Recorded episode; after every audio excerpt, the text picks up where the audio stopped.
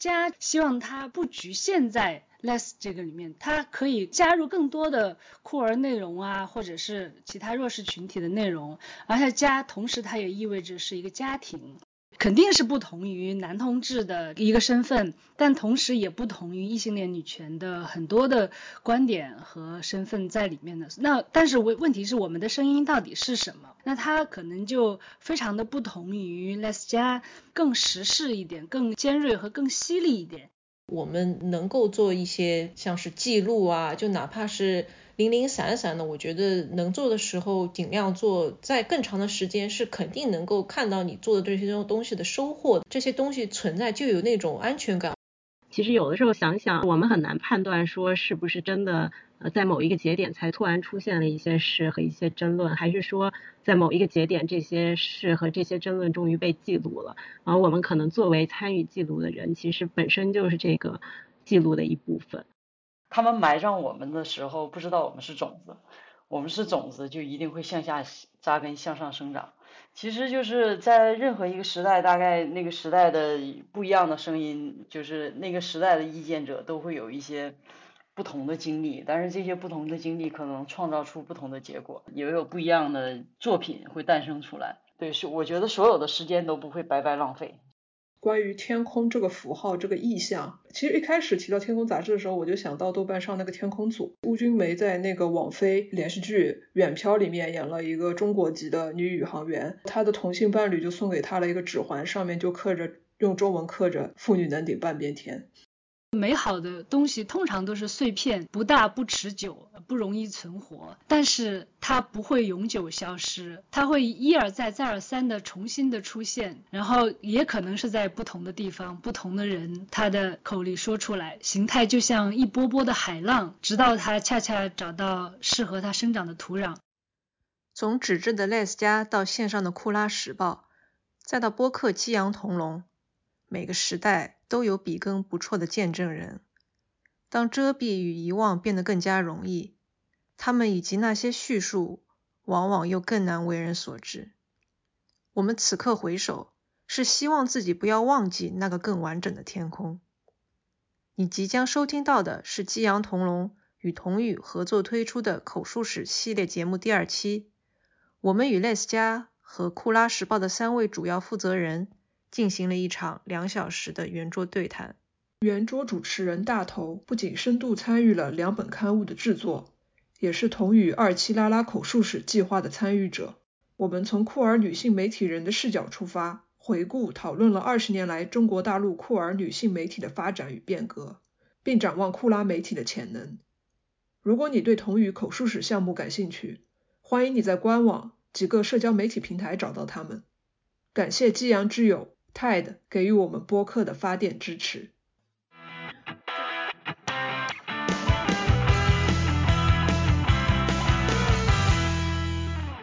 大家好，欢迎大家来听这次从杂志到播客酷儿女性的媒体实践与现身的讨论。嗯，我是大头，很高兴今天能够主持这一次的讨论。我想跟大家先分享一个我们最开始做我们那个时候叫做拉拉杂志的这样的一个一个经验吧。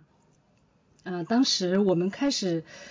大家都觉得做了一件非常的新鲜，而且有点开天辟地的这样的一个杂志，叫做 Less 家。结果在一次讨论的时候，我们才知道，原来九十年代就曾经有过一份杂志，叫做天空。但是我们好像此前从来都没有听说过这这样的一个杂志，那他做的内容又是什么？其实他说跟我们在二零零几年的时候做的内容是差不多的，我就很惊讶。我想其实我们在很多的历史时期都碰到过这种情形，就是我们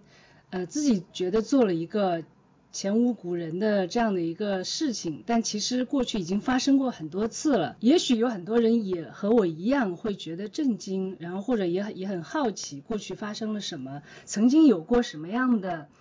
呃拉拉的杂志或者说酷儿的媒体。今天我们就来介绍和讨论从二零零几年开始到现在的三份媒体，一份叫做 Less 加，一份叫库拉时报，一份就是我们现在。的这个载体叫激扬同龙。我曾经参与过《Less 加》这份杂志，然后也参与创办了《库拉时报》。待会儿我也会分享一下我在这两份杂志里面的呃一些故事和想法。那我们接下来请其他的四位嘉宾也都自我介绍一下。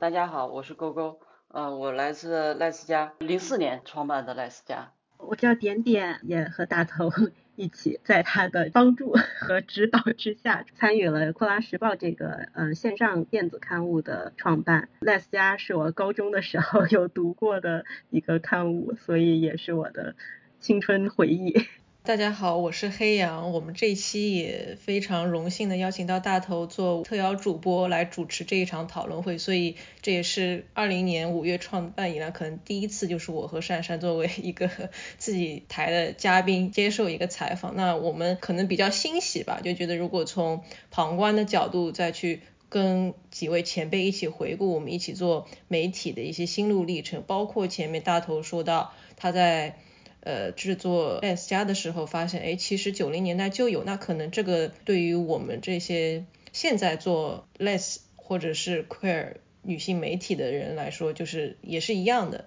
因为我在之前有在豆瓣上面看到库拉时报的小站什么的，我就觉得二零二二年的现在来看，就有一种考古的感觉，所以，嗯，我也非常期待和几位前辈的这一场讨论。能不能为之后如果有一些更新的载体，或者是其他的想做的更好玩的这些媒介的有新的这一群人提供一些启发吧？大家好，我是善善，我是激昂同盟的联合主播。今天很开心，像刚才一样说的，第一次作为自己节目的嘉宾录了一期，肯定跟当主持的时候会有点不一样的感受吧，所以比较期待，就是后面会跟大家交流碰撞出怎么样的火花。怎么说呢？以前都是作为媒介记录别人，记录看到的一些事情，现在相当于自己被记录，觉得是不是有一些经验可以分享出去？嗯嗯，还蛮期待的。好，好，好，谢谢大家。接下来就请每个嘉宾简单的介绍一下，嗯，你所在的这个媒体。当然，最重要的就是你是如何开始创办或者说参与这份媒体的。刚才黑羊说了有点考古的感觉，那呃，如果库拉时报就已经是考古，那那家可能已经是史前史了，连勾勾的记忆都可能都已经很模糊了。到底它是哪年开始的？我觉得应该是二零零五年，就可能你已经也就记得不是特别的明确了，到底是哪一年这个开始的时间。但是我想你怎么开始的，你应该会。记得很清楚吧？就当时怎么有了这样的一个主意，然后怎么样开始去设想它，然后怎么样去实现它？对，应该是零五年，然后应该是在年末的时候。对，应该就因为我们那个杂志印出来的第一期的呃派发杂志的那个是在当时北京有一个酒吧叫西厢房，在西厢房的那个酒吧派发的。那天应该是圣诞节或者是什么某个就年末的节日之类的，在在那儿更早的时候，呃，我在北京认识一群就是拉拉朋友，比较定期的会见面，呃，差不多每周都会见面嘛，也就是普通的喝酒啊、唱歌啊、玩啊一块儿。后来时间长了就觉得有点无聊，那个时候我有一个女朋友是相处比较久。嗯，可是呢，一直他也就是他他不太能够正视这段感情吧，啊，然后那个时候自己觉得未来也没有什么希望，每天那么玩呢，也好像也没觉得能玩出什么东西。当时也比较巧吧，就周围有好几个朋友是是做编辑的吧，也是有一次喝酒也忘了忘了当时具体是什么样的情况，然后就觉得大家可以合起来做一本杂志。那个时候因为主要的限制是钱资金，大家都没钱。没钱，所以当时我跟 Sam 两个人商量，就是说，呃，我们两个人每个月省，一个人拿出五百块钱，两个月可以拿出两千块钱，两千块钱做承担印刷费用就足够了。所以最开始赖斯家就是一张像大报纸一样的东西，它是折叠，嗯，其实它比较像一个随手发的一个一个宣传单。我们当时并没有那么多的那个底气，就是说这个说它是一个杂志或者是怎么样。嗯，但是按照一直是朝着杂志的方向去努力的去做的，就从内容上，所以呃最开始维持了一年的时间吧，它都是一个一个一个大报纸，然后后来呃有逐渐的可以呃申请到一些钱呢，然后才逐渐的开始扩刊了。我自己的本职工作我是做设计的，嗯，所以就是嗯我跟 Sam 两个人合作，他主要负责内容方面，我主要负责他的形式。所以在印刷最开始几期的时候，印印刷的时候也是为了压缩成本，所以只用了那个两种颜色，它就是呃就印刷的品红和黑色，嗯，当时其实也是挺想用这种方式来做一个区别吧，从一开始它就跟其他的杂志不太一样。我是二零，就是二零零五年的冬天开始认识，呃，就赖斯家的朋友的。我第一期并没有参与，然后当时也。也是圣诞节前后，然后有一个朋友就跟我说：“你不是也是做媒体的嘛？我本职也是做媒体的。说，嗯，现在有有几个人，他们做了一个拉拉杂志，挺有意思的。你想不想一起参与？我可以介绍你们认识。”我说好啊。然后他就一个晚上，然后那约了 Sam，Sam 就是。Les 家的另外一个创办人，他主要负责文字内容的。他和他的女朋友当时就约我那天晚上见面。我那天晚上还去去染头发，弄到很晚，一直到十一点。他们就一直等到十一点。我还想，哇，这两个人这么想见面，约在我家附近，然后也没我说要不要去哪里坐坐，但也不要说去要去我家。当时我住地方也很小，就是一个卧室，就跟别人合租的一个卧室。然后他们也并不聊什么很具体的事情，就瞎聊了一阵，就睡觉了。他们两个人就就是睡在我的沙发上，我都觉得很奇怪，两个人可以睡在一张沙发上，可是他们就很习惯好像。但从那天晚上开始，我觉得就是，嗯，大家认识了这个事情，好像比去做一个。更具体的一个工作啊，或者是一个什么东西更重要。然后从那以后，包括勾勾啊，我们就经常在一起。我就从第二期开始参与了这份杂志。因为我也采访过两次 Sam，我记得是也可能是一零年左右和最近的一次都有访谈过他。我从他的角度再稍微再补充一点，他很遗憾他这次因为各种原因他没能来。他当时是也是大学刚刚毕业，在一个杂志工作，所以我们其实都是相关的从业者。嗯，我自己觉得也是一个社群发展到了一定的程度。呃，其实它都有自己的当时的那个社会的背景，比如说我刚才提到的《天空》杂志，我都觉得这次我才知道它很有意思。它这个名字的由来是，呃，因为当时中央台有一个节目叫《半边天》，所以他们主创者就说我们女同志不要半边天，我们要整个天空，所以就是这个杂志的名字叫做《天空》。Les 家当时的时候，我们记得当时很多社群的人自己称呼自己是。Les 就是用当时 Lesbian 的这个简称，说这个名字很也很常见，然后到后来拉拉可能比较多，可是那段时间就是 Les 好像这个称称呼比较多一些，Les 加这个名字就是记得当时 Sam 的解释说，希望它不局限在。Less 这个里面，它可以更多，可以加入更多的酷儿内容啊，或者是其他弱势群体的内容，而且加，同时它也意味着是一个家庭，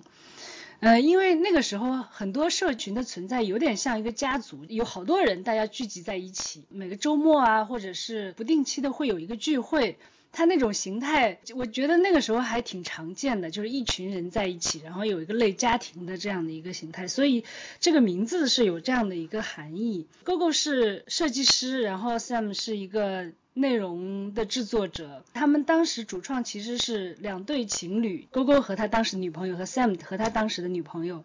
他们各自女朋友分分别负责财务和发行，所以一个杂志的运作还是很麻烦的，是有很多的呃，就是这种分工在里面。嗯，那个时候的第一期出来之后，我觉首先我是觉得那个形式非常的特别，就像勾勾刚才介绍的，因为没有钱，所以只能印一张纸，但是他把它设计成一个可以折叠起来。就是一个九宫格的一个形式，就你拿到手是一个小方块，然后你把它打开就是一张纸，颜色也很漂亮。当时的口号我记得是说握着你的手在阳光下骄傲的走，我当时还觉得这话怎么那么拗口，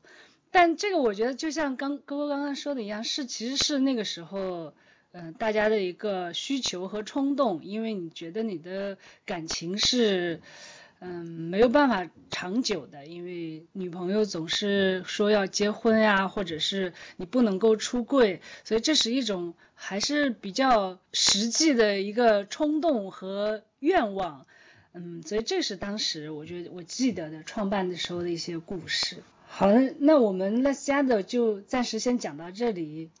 嗯，接下来是库拉时报，点点你要不要先讲讲？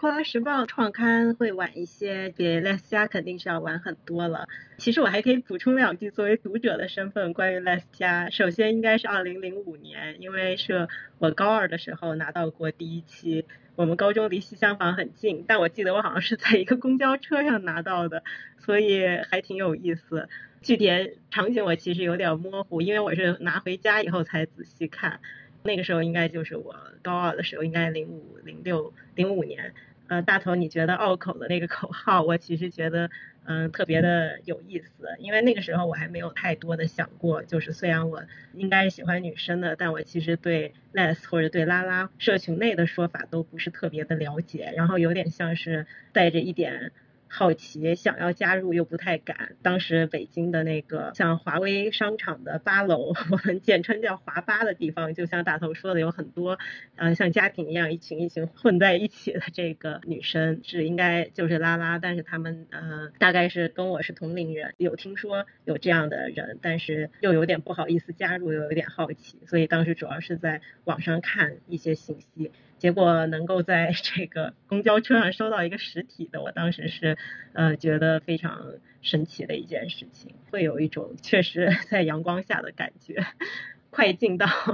呃库拉时报的话，我是上到大学以后才真的加入组织，应该是从去同语做志愿者开始，突然认识了很多其他的女同志。之前我可能就一直处在一种呃在旁边偷看，想要尝试进入这个圈子，但又不得其门而入。从我上大学呃在同语做志愿者开始，就慢慢的认识了更多拉拉。而且大部分是就是想做一些事情的，不管是比如说在同里做志愿者，还是说当时有一些嗯影展，或者有一些这种在大学里的，还有一些分享会，可能是跟呃当时大学里这种做同伴教育的合作的吧，我记得。也因此就有机会，后来慢慢的就是通过参加这样一些拉拉的活动，认识了大头等等很多以前我只在杂志上看到的前辈。二零一一年到一二年期间，其实微博上有一些关于这个嗯拉拉的呃在这个同志运动中。的状况的讨论，那个时候大家感觉好像都比较乐观，就是觉得已经有挺多这个同志的活动，但是相比之下，好像拉拉的声音没有那么的被听见，或者在很多当时的同志小组里比较的边缘。呃，微博上吧有一些这这方面的讨论。到一三年年初还是一二年年底的时候，啊，我就听说就是呃，拉拉前辈们 在呃商量说。嗯，是不是有可能办一个电子刊物？嗯，因为觉得之前在微博上讨论的一些议题也很重要，可能会有更多呃有这些想法的人可以来，嗯，以一个电子刊物为平台进行交流和分享，讨论这个嗯拉拉运动的方向啊，还有怎么样在呃更大的这个社会运动议题中有更多性别的视角等等。那个时候我对这些其实都还不是很懂，但是就是不明觉厉，很想有机会参与吧。一三年初的时候，呃，问我是不是愿意也加入做一些事情，我就特别高兴的答应了。虽然还不太清楚要做什么，但是就想说，嗯，想听大家聊。这方面的话题，然后也想嗯学习和了解，做一个呃比如说电子刊物是怎么回事。那个时候刚好是这个像微博这种平台还很火的时候，也很想知道说怎么通过嗯这样的一些新媒体、社交媒体的平台去做这些传播。我应该就是在一三年初开始就是参加了关于创办库拉时报的讨论，记得当时大家是在邮件组里。交流在邮件组里投票选出了这个刊物的名字，然后库拉时报就是库是指库儿，嗯拉是指拉拉，这个其实就是嗯库儿可能是一种更加解构、更加反叛主流和挑战。这个主流视角的一个态度，然后拉拉当然就是，嗯，既是女同志同时，也她可能也去强调，就是因为拉拉在中国的这个社群里，其实大家会去讨论什么样的拉拉是拉拉，有 T 有 P，或者说有不分的，或者说有这个，呃，可能现在的词语会说是跨性别的这个女同志，或者呃，或者有人说有些人不一定认同自己是女性，或者有一些人呃认同等等，就是可能。这个“拉拉”这个词的包括的内容会比呃英文里面的 “lesbian” 更加广，嗯，会有更丰富的内涵。当时也有想到这一点。然后《时报》我觉得可能就是跟这个媒体的形式也有关，既然是一个线上的电子媒体，就会说更关注时事。因为我记得我们发的第一篇文章。就是一个时事评论，是大头写的，是因为那个当时这个冰岛的拉拉总理啊，他带着自己的这个同性伴侣来访华，嗯，但是中国的官方媒体当然都绝口不提他的伴侣是 同性这件事情，然后大头就就此写了一个评论，我们就在新注册的这个《库拉时报》的微博账号上发，我还记得短短几天就有上千的这个转发什么的，就是嗯，也是因为踩在这个时事的点上。这个是我记忆中的 创刊吧。谢谢点点，我再呃补充几个刚刚提到的一几个有意思的东西。一个就是那个西厢房，其实大家屡次提到了这个西厢房，它是在那个德胜门那个城楼下面的一个酒吧，那是个拉拉酒吧。和那段时间就有一些活动，大家也会去那边，嗯，包括 Les 家的发放，然后还有。呃，甚至都有被拍到某超女在那边喝酒，前面就放着一份拉斯加，所以这是当时那个时候大家都非常就确认她肯定是个拉拉，要不然为什么看这个拉斯加呢？那这是西厢房的呃一个关于西厢房一个解一个解释，嗯，另外我再稍微补充一下。库拉时报的当时的创办的一个故事，一个是和运动的发展有关系，另外也和也和比如互联网对我们的影响的也有关系。其实，在拉斯加创办的时候，那时候互联网在社群发展的。过程中已经非常重要了，比如说 Sam 和勾勾都是在呃网上认识的，那时候有一些拉拉网站，比如说像深秋小屋，还有花开的地方，就是里面都有社群，在哪个里面可以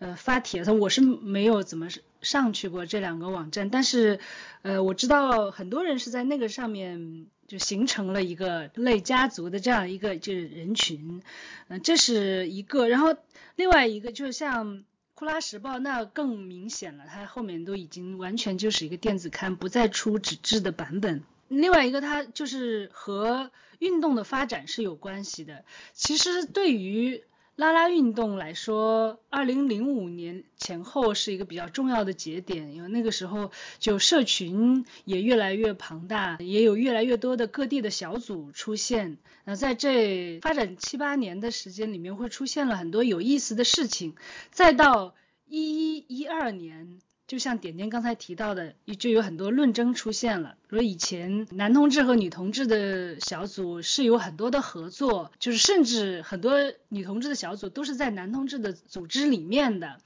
可是那个时候就慢慢的有一些分歧都会出现，啊，再加上二零一二年是大家都会知道它是一个所谓的女权行动派出现的这样的一个年份。呃，里面的很多的重要的行动者，其实也和拉拉运动有很多关系。嗯，所以在这样的一个，就是一边是男同志，一边是女权行动，拉拉运动是又是一个什么样的位置，或者拉拉是一个什么样的位置？我觉得这是我们当时很多参与者的一个疑问，也是一个焦虑吧。就是我们在这中间，我们应该发挥一种什么样的作用？应该。发出一种什么样的声音，肯定是不同于男同志的一个身份，但同时也不同于异性恋女权的很多的观点和身份在里面的。那但是问问题是我们的声音到底是什么？我们应该说什么样的话？所以这是我们当时的一群朋友和。呃，行动者经常会讨论的问题，后来就说，那不如我们就再做一个专门形成我们自己声音的这样的一个媒体，那它可能就非常的不同于 Les 加，嗯，Les 加其实是一个属于社群的。生活的这样的一个媒体，那我们可能就希望它能更时事一点，更呃尖锐和更犀利一点。点点提到的我们的命名的由来是《库拉时报》，然后这个 logo 也是。当时 logo 也是勾勾设计的，所以我们其实很多人都是经常都是在一起。就像点点说的，我们第一期出现的时候是讲了冰岛的呃这个总理来访的，嗯，后来也有有一些文章留下来的，其实是女权和拉拉的这样一组文章，大概有个五篇，嗯，来讨论那个时候就是二零一二年。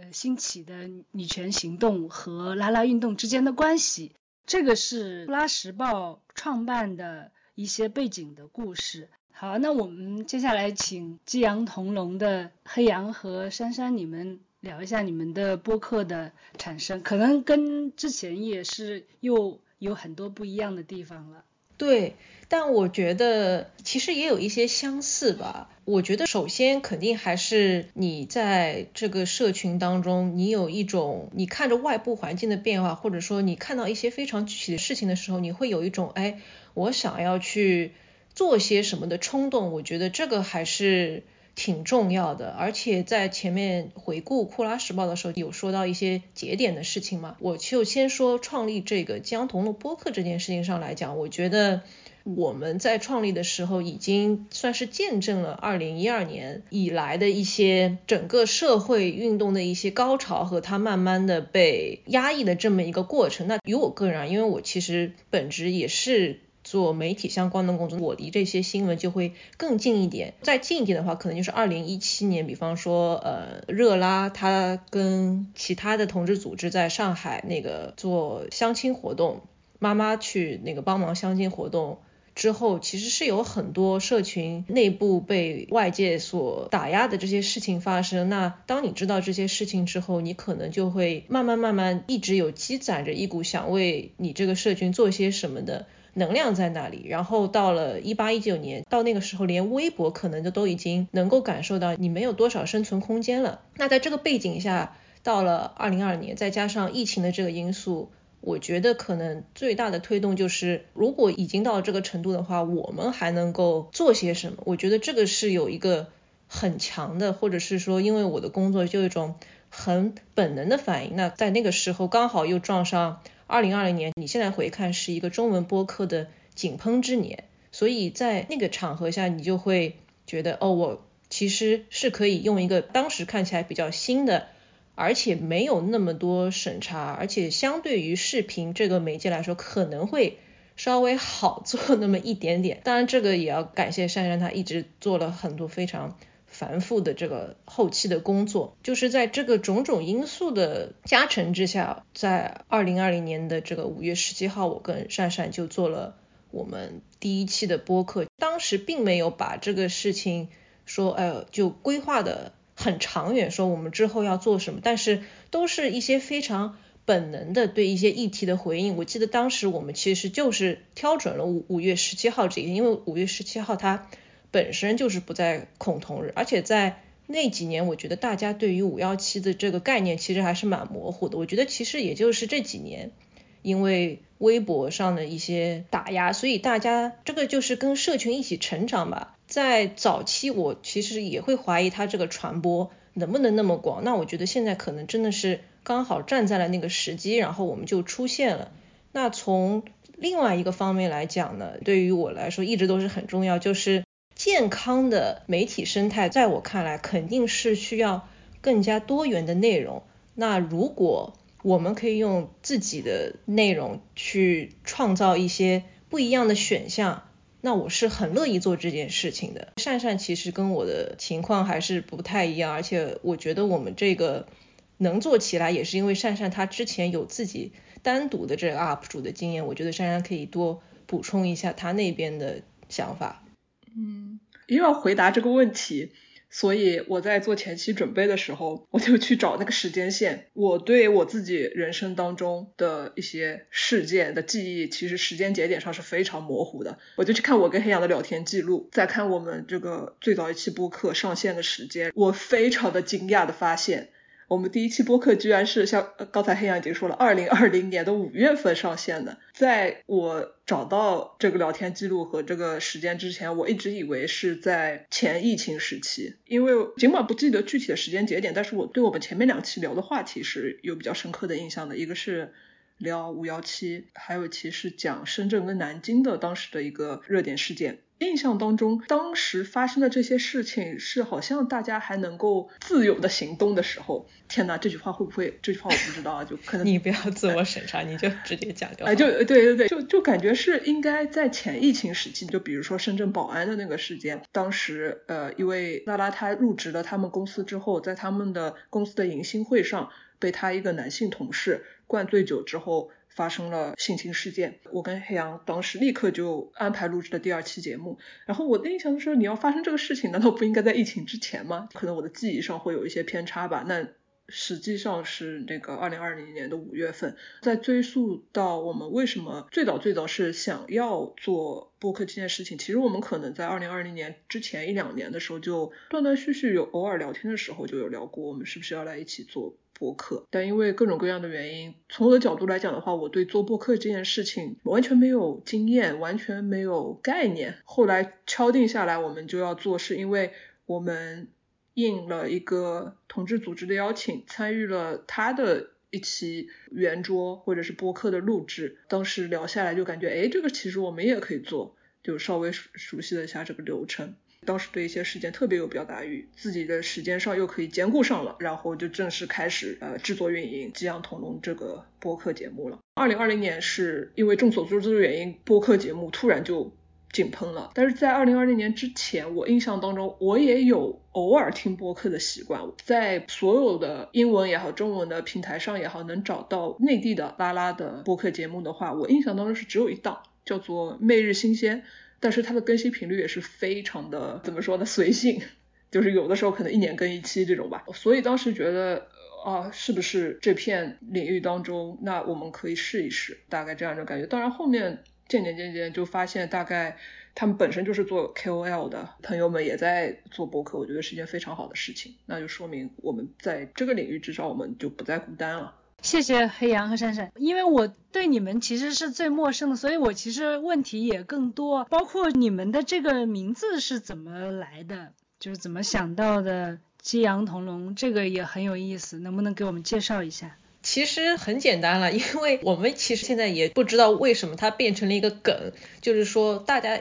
经常觉得中文播客好像都是四个字四个字的，那我们当时取名字呢，可能也就是掉入了这个惯性，都觉得哎，那就干脆四个字吧。珊珊呢，她之前因为做 UP 主的时候，她自己的号叫两只中年鸡，呃，是她跟她的伴侣一起运营的这个号，就有一个鸡嘛。那我觉得鸡其实刚好也是现在很多人对自己的这个身份认同，那这个鸡放在前面挺好的。就刚好就想到了这个鸡兔同笼，鸡兔同笼什么？那我因为 ID 是黑羊，那我觉得哎，那鸡羊拼在一起是刚刚好的。当然后面也会发现有一些人可能看到同笼就在想，哎，那是不是想要有一些隐喻，就是我们现在这个环境什么？那真的是没有想到那么远，就觉得大家待在一起聊聊天就 OK 了。嗯，这个倒是要稍微澄清一下，就没有什么负面含义的，真的。没有想到变成了物谓言之不欲也。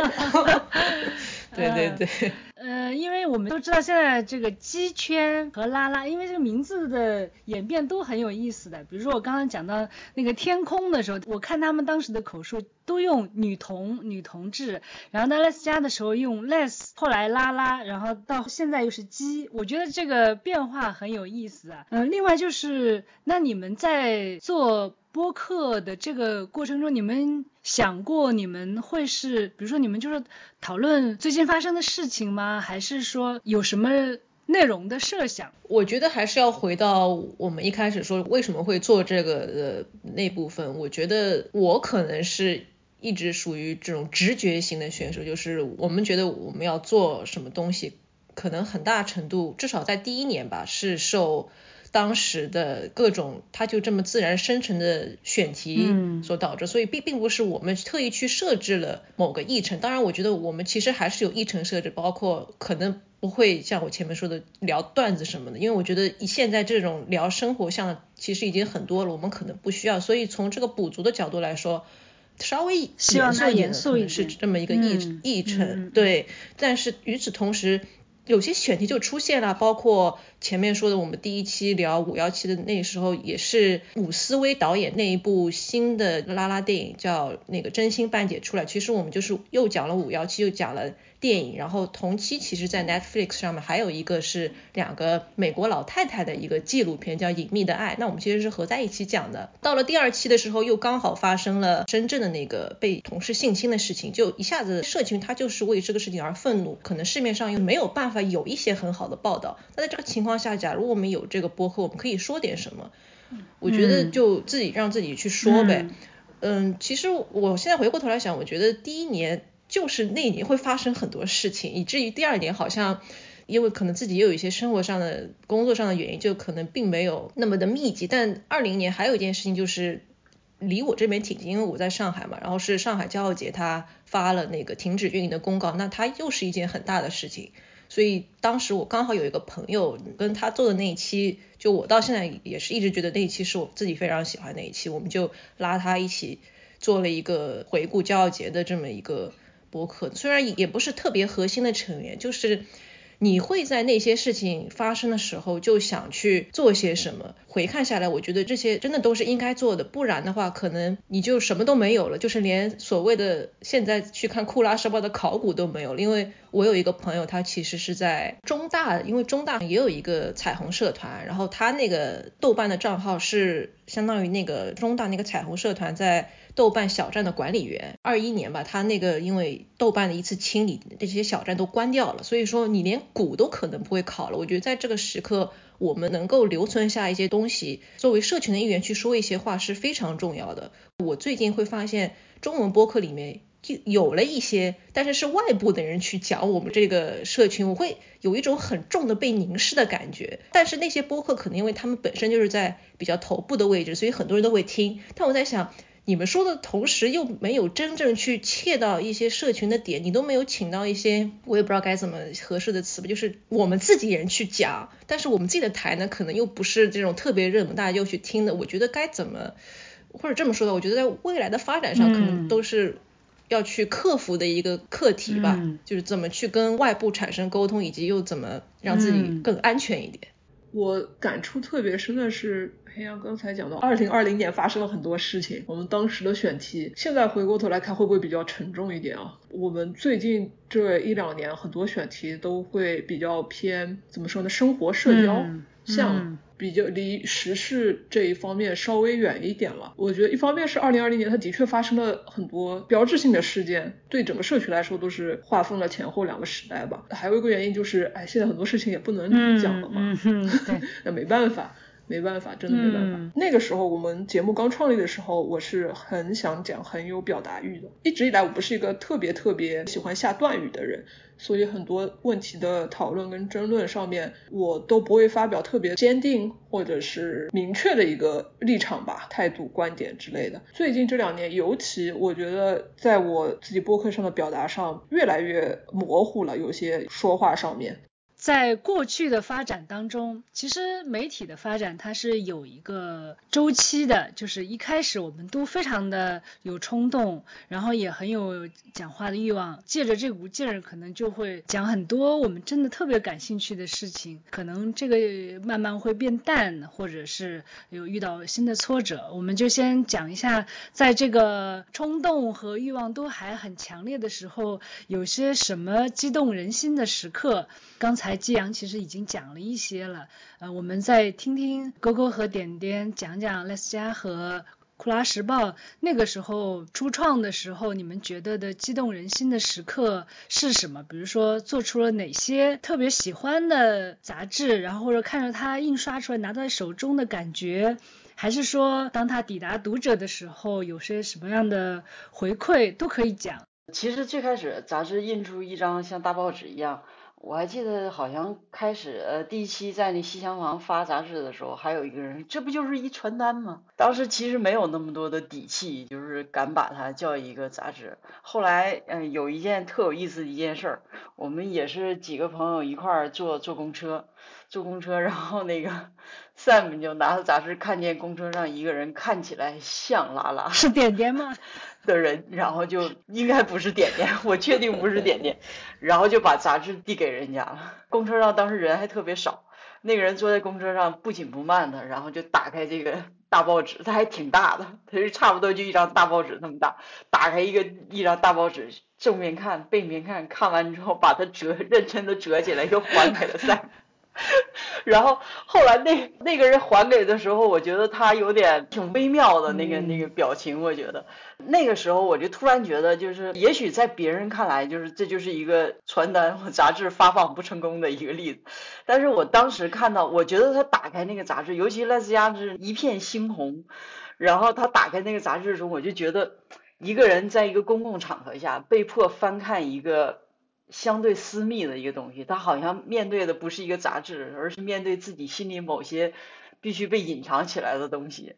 杂志后来。那个改版，因为内容增加了，的确它需要扩充。但是我对第一期第一年那个杂志的那个一张大报纸的一个形式，我还真是特别特别的留恋，因为它太有意思了。嗯，我觉得它它打破了杂志的一个一个形式。还有好多人那个有有读者那个反映说，呃，拿回宿舍不敢看，因为它就是那么碍眼。如果要是一本杂志或者一本书的话。你大概翻看的时候，你可以偷偷翻看，但是它不行，它太大了，而且它要那么显眼，你必须在一个空间里面把它就强迫的就把它打开，然后就面对它，那个其实有一点儿有一点行为艺术的感觉，现在想想也挺好玩的。后来还有过一些就嗯比较有意思的时候，就是赖斯家做的一个时刻，就是我记也是第一年的时候，某一期好像第四期还是第五期，也是因为我们只有那个前印那个。单色的嘛，黑色和红红色，然后那一期在封面上特别想要彩虹，然后我们就找了一堆人，我觉得应该应该当时有大头吧，嗯，那个找了一堆人去了那个童宇的当时办公室，因为我们赖斯家也没有一个固定的地方，我们跑到童宇那办公室，然后还有童宇的志愿者一起那个用用蜡笔在封面上画彩虹，就我在设计上开始就给他留白，之后找了一堆人，大家分工协作，六个人就一每个人拿一个颜色，一个人拿红的这样。这样排下来，完全人工的流水线。那一期两千份的所有的彩虹都是用手画出来，挺有意思。就像大头说，其实开始的这个拉拉组织都是对他，他特别像家庭，像一个像一群朋友，一个家庭很亲密。其实这一群人就做出什么样的事情，就是不大会被这个事情就是给一下子就框死掉。就是我们是杂做杂志，我们就是杂志，我们不是。我们那个时候我们我们什么都做，我们 特别的那个活跃，而且就是当时的北京。的拉拉组织也是那样的，就是你经常会在不同的活动上看到同一波人，就这伙人今天变身为这个的什么什么组委，同一伙人明天又变成了另外一个什么什么活动的志愿者，因为人少，但是人也就是这样的互相的合作和流动也也比较大。然后赖斯加后来我觉得就比较激动人心的时刻，我们做过很多做过 party 啊，就是为了可以募款的。然后所有的编辑还都那个装扮上上阵，对，也就是那那次 party 的时候，都几乎要挤爆了把酒吧。现在都已经没有了，就是现在是在北京的那个蓝色港湾的地方。那个时候你还没有蓝色港湾呢，那有一个酒吧叫湖畔酒吧吧，还叫画畔，忘了什么。酒吧人特别多，然后大家玩特别开心，场面特别热闹。在那结束时候，突然想到，哎，我们不是做杂志的，我们不是都是有文化的人，我们怎么我们为什么都在酒吧里胡闹呢？我说那我们就下一期我们开始做一，我们开始做一个话剧吧，又开始做话剧。然后后来还做过影展，就做过好多好多事儿。就每一件事情让我觉得最。开心的最最兴奋的点就是，其实一开始都是抱着就是试试看，或者是就是一场胡闹，也没打算他能怎么成功。但居然就是这些人也能把他给给架起来，虽然那个结果那怎么样都不好说，但是但是至少都做了，都尝试了。嗯，谢谢哥哥。呃，我觉得刚才你说的特别好，特别对的，就是因为这是一群人，所以他的创造力特别的多样，也时时在变的这种。就所以当时赖斯家做了很多事情，包括这个杂志本身也是。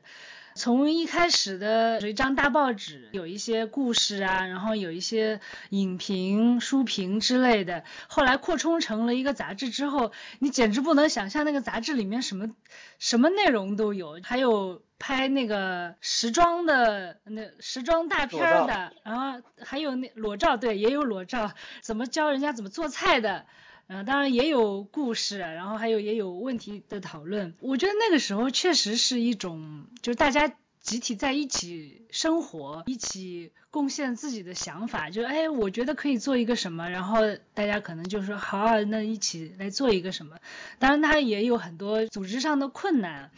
但也就是因为这个，所以。呃，会发生很多有意思的事情。最开始我记得是市集，就是那个时候不是有很多创意市集嘛？我记得当时是做了很多嗯产品，T 恤什么，还有什么还有什么别的，是台灯，什么台灯？对，还做过台灯，还做过笔记本，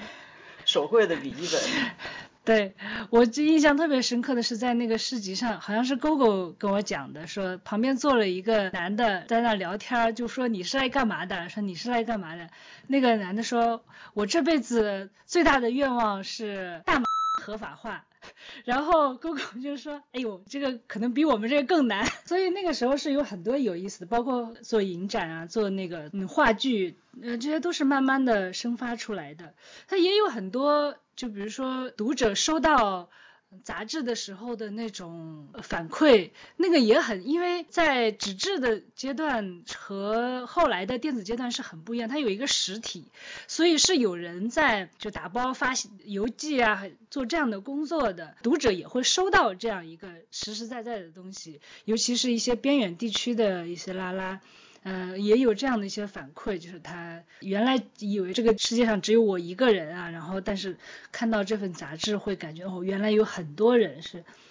呃，大概会有一些这样的反馈，也是很有意思的。我补充 less 加的内容就大概就到这里，我们再考另外一份股库拉时报，点点，要不你先分享一下，你觉得对你来说，哦，其实我有另外一个补充的问题，就是说。你也是在公交车上拿到的 less 加，你是怎么拿到的？是是有人在发吗？还是怎么样？我本来记得非常模糊了，但是那个刚刚听 GoGo 一说，我又勾起很多回忆。比如说 GoGo 说的那个派对，虽然我应该没有去过 less 加的派对，但他说的在那个地方的酒吧我也去过，就是在北京那个应该是叫画楼西畔，我在那个酒吧看了我人生中第一次看到的这个跨性别脱衣舞表演。我觉得我高中的时候就肯定像 GoGo 说的，Sam 给的那份肯定不是我。一是因为我觉得我高中的时候应该不太像拉拉吧，因为我那时候还长头发，嗯。另一方面就是 GoGo 说到打开那个 Les 家的那件事，我想起来给我家的人 叫我先不要打开，回家再看。这时候，嗯，对，所以也是有一个，然后应该也是有一个 Les 家的这这应该是一个我认识的人啊，应该是一个我认识的大学生的姐姐。我突然想起来，就是应该是我们其实是网友，我玩一个网络游戏然后见面了，然后他给我的。我现在突然想起，就。应该不是志愿者在发，是一个认识的姐姐给我的。嗯，好，那那你接下来分享一下，在库拉时报创办的初期或者创办的过程当中，你有哪些印象特别深刻的，而且让你觉得挺有意思也很激动的故事？其实这个《库拉时报》整个创办的过程，我当时都很 激动，因为就像刚刚说的，我当时其实不是很有创办人的自觉了，因为我加入的时候，就像呃，GoGo 刚刚说的，感觉就是同样的一群人一直在做各种事儿，比如说当时其实咱们的这个呃负责设计 logo 的也是 GoGo，然后大头也是写了我《库拉时报》的发刊词和初期一些非常重要的。文章，所以当时我也觉得我是加入了一个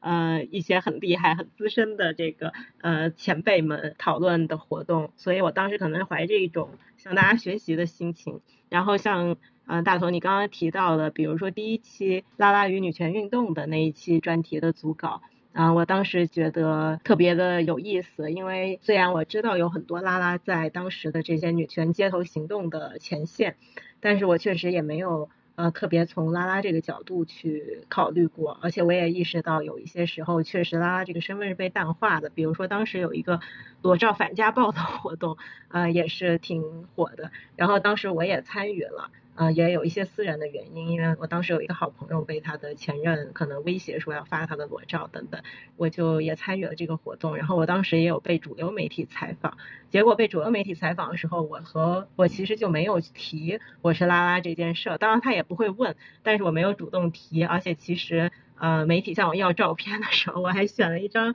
就是因为我那个时候外形已经很中性了，但我还选了一张看起来稍微女性化一点的照片给这个媒体去发。当时参加这一期组稿，就会让我也反思到，像拉拉这种既比较边缘，同时又好像还更加比女权可能更不被主流接受的这种形象，有的时候就是会在自我审查中被消声，或者说在拉拉在积极参与女权运动的时候，可能。有时候也不会说去强调出拉拉的这个身份，这个其实确实是我之前没有太想过的一个问题。所以其实当时嗯参与这些讨论本身对我就有很多影响吧，这个是创刊时的感受。当然后面有非常多期，因为后来可能其实因为时间关系，其他朋友都是其他几位编委，包括大头，你们当时都有一些其他的工作，而我那个时候可能是一个就是比较不务正业的学生，所以我当时后来确实负责了更多的这个，就是每一期的稿件其实都有。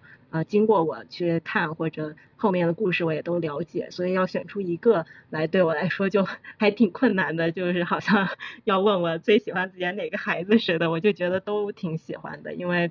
每一期后面都有很多故事。我现在看到这这么多的专题，呃，它背后我我看到他们的标题，我都还能想到一些呃背后的故事，呃，不管是我们当时做这阴道戏剧的专题。嗯，就是当时刚才高高也说了，赖斯家的这群人后来也做过戏剧，然后那个时候也有很多就以阴道之道、阴道多云什么阴道说，有各种这个以阴道独白为母本的国内的这种戏剧的创造，而且这些戏剧里就是啊既会提到女权它本来的议题，也提到了很多性少数的议题，还有包括说后来的。嗯，好些专题其实都还记得组稿和这些过程中的很多的故事，所以其实都是很激动的。我现在常常说的一个形容是，那个时候我每天早上起床一醒来一睁眼，我一想到今天可以继续做《库拉时报》相关的事情，可以继续去向人约稿，去跟读者还有作者呃交流这个关于《库拉时报》的事儿，我就可以马上起床，特别的精神百倍。就是这种呃早上一睁眼想到这些事儿就可以很。精神的起床的感觉是后来可能都呃不太有，现在也常常会回忆起来，然后觉得那是一个特别好的状态。好，谢谢点点，我都不知道你原来你办库拉时报办的那么开心，因为呃点点是脾气特别好，所以特别适合去约稿，有很多后来的组稿啊，还有讨论，其实都是由点点来完成的。嗯，也我觉得确实就是这是很繁琐的一个工作哈，但是没想到你做的这么开心。那个时候在库拉时报，我觉得我们是有一个非常切实的一个思考，就是在。那个时候，在运动的发展的过程中，可以起一些什么样的作用？它那个作用很多时候是批判性的作用，所以我觉得每个媒体它的针对性是很不一样的。就好像《库拉时报》，虽然第一期做了呃冰岛的总理来访这样的一个很有新闻时效性，但它很多时候还是针对于运动的一个媒体。我自己是这么想的，因为。呃，那时候的运动发展其实是一度是非常的蓬勃，但是在这个蓬勃当中，也酝酿着很多问题，就是很多问题都来不及讨论，就是它有什么样的面向就去行动了，或者说这个运动本身很多人是拒绝讨论的，那所以库拉时报更多的是在一个运动内部想要发起讨论的这样的一个角色，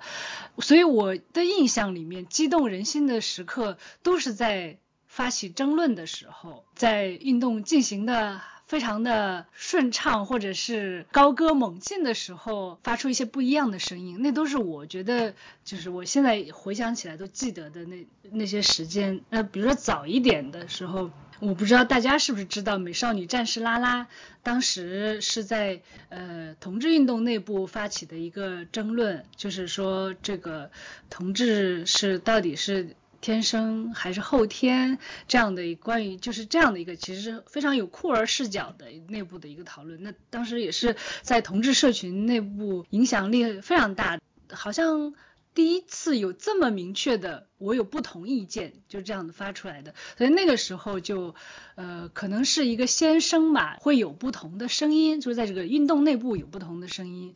呃，是在库拉时报女权和拉拉，那就是一个不同的声音。在女权作为一个非常，就比如说我们要呃权利，呃我们要平等，呃的过程当中，可能会隐藏掉一些什么。不光是拉拉这样的一个身份，也包括这样的一个视角。那是不是这个视角我们怎么去看？在这个系列里面有一篇文章叫“让谁先平等起来”，就是说我们在运动的过程中，是不是就有一些人，我们就把它放在后面一点，先不要提，比如说拉拉的身份、跨性别的身份，先不要提。然后我们某一些人先平等起来，然后我们等我们到了，我们再。关注你们，就是我们在这个过程中是不是会隐匿掉一些声音？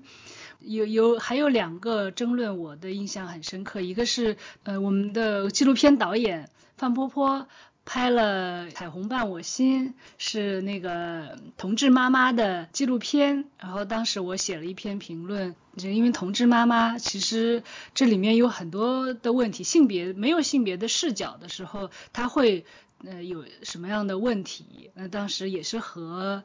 呃很多的男同志进行一些，就是在微博上嘛进行讨论。还有另外一个，就是在东莞扫黄事件里面，女权主义者会就是觉得。我怎么看性工作者性工作这个问题？它是不是就完全的是一个压迫？嗯，那在库拉时报上也刊登出两篇文章来讨论这个问题，是不是这问题就这么简单？所以我觉得拉拉这个身份，它不是说就是一个身份，有要关注到拉拉的权益，还关涉到嗯拉拉这个经验，还有我们的视角怎么进入到。整个的性别运动里面，就是性对我们来说意味着什么？它和异性恋女权有什么不一样的地方？这个是我印象非常深刻的。那当时就有人对我们的评论就是迷恋内爆，就是说觉得在一个阵营内部去发起不一样的声音，这叫这个叫做内爆。其实就拒绝一个阵营内部的讨论的时候，我觉得其实是很危险的。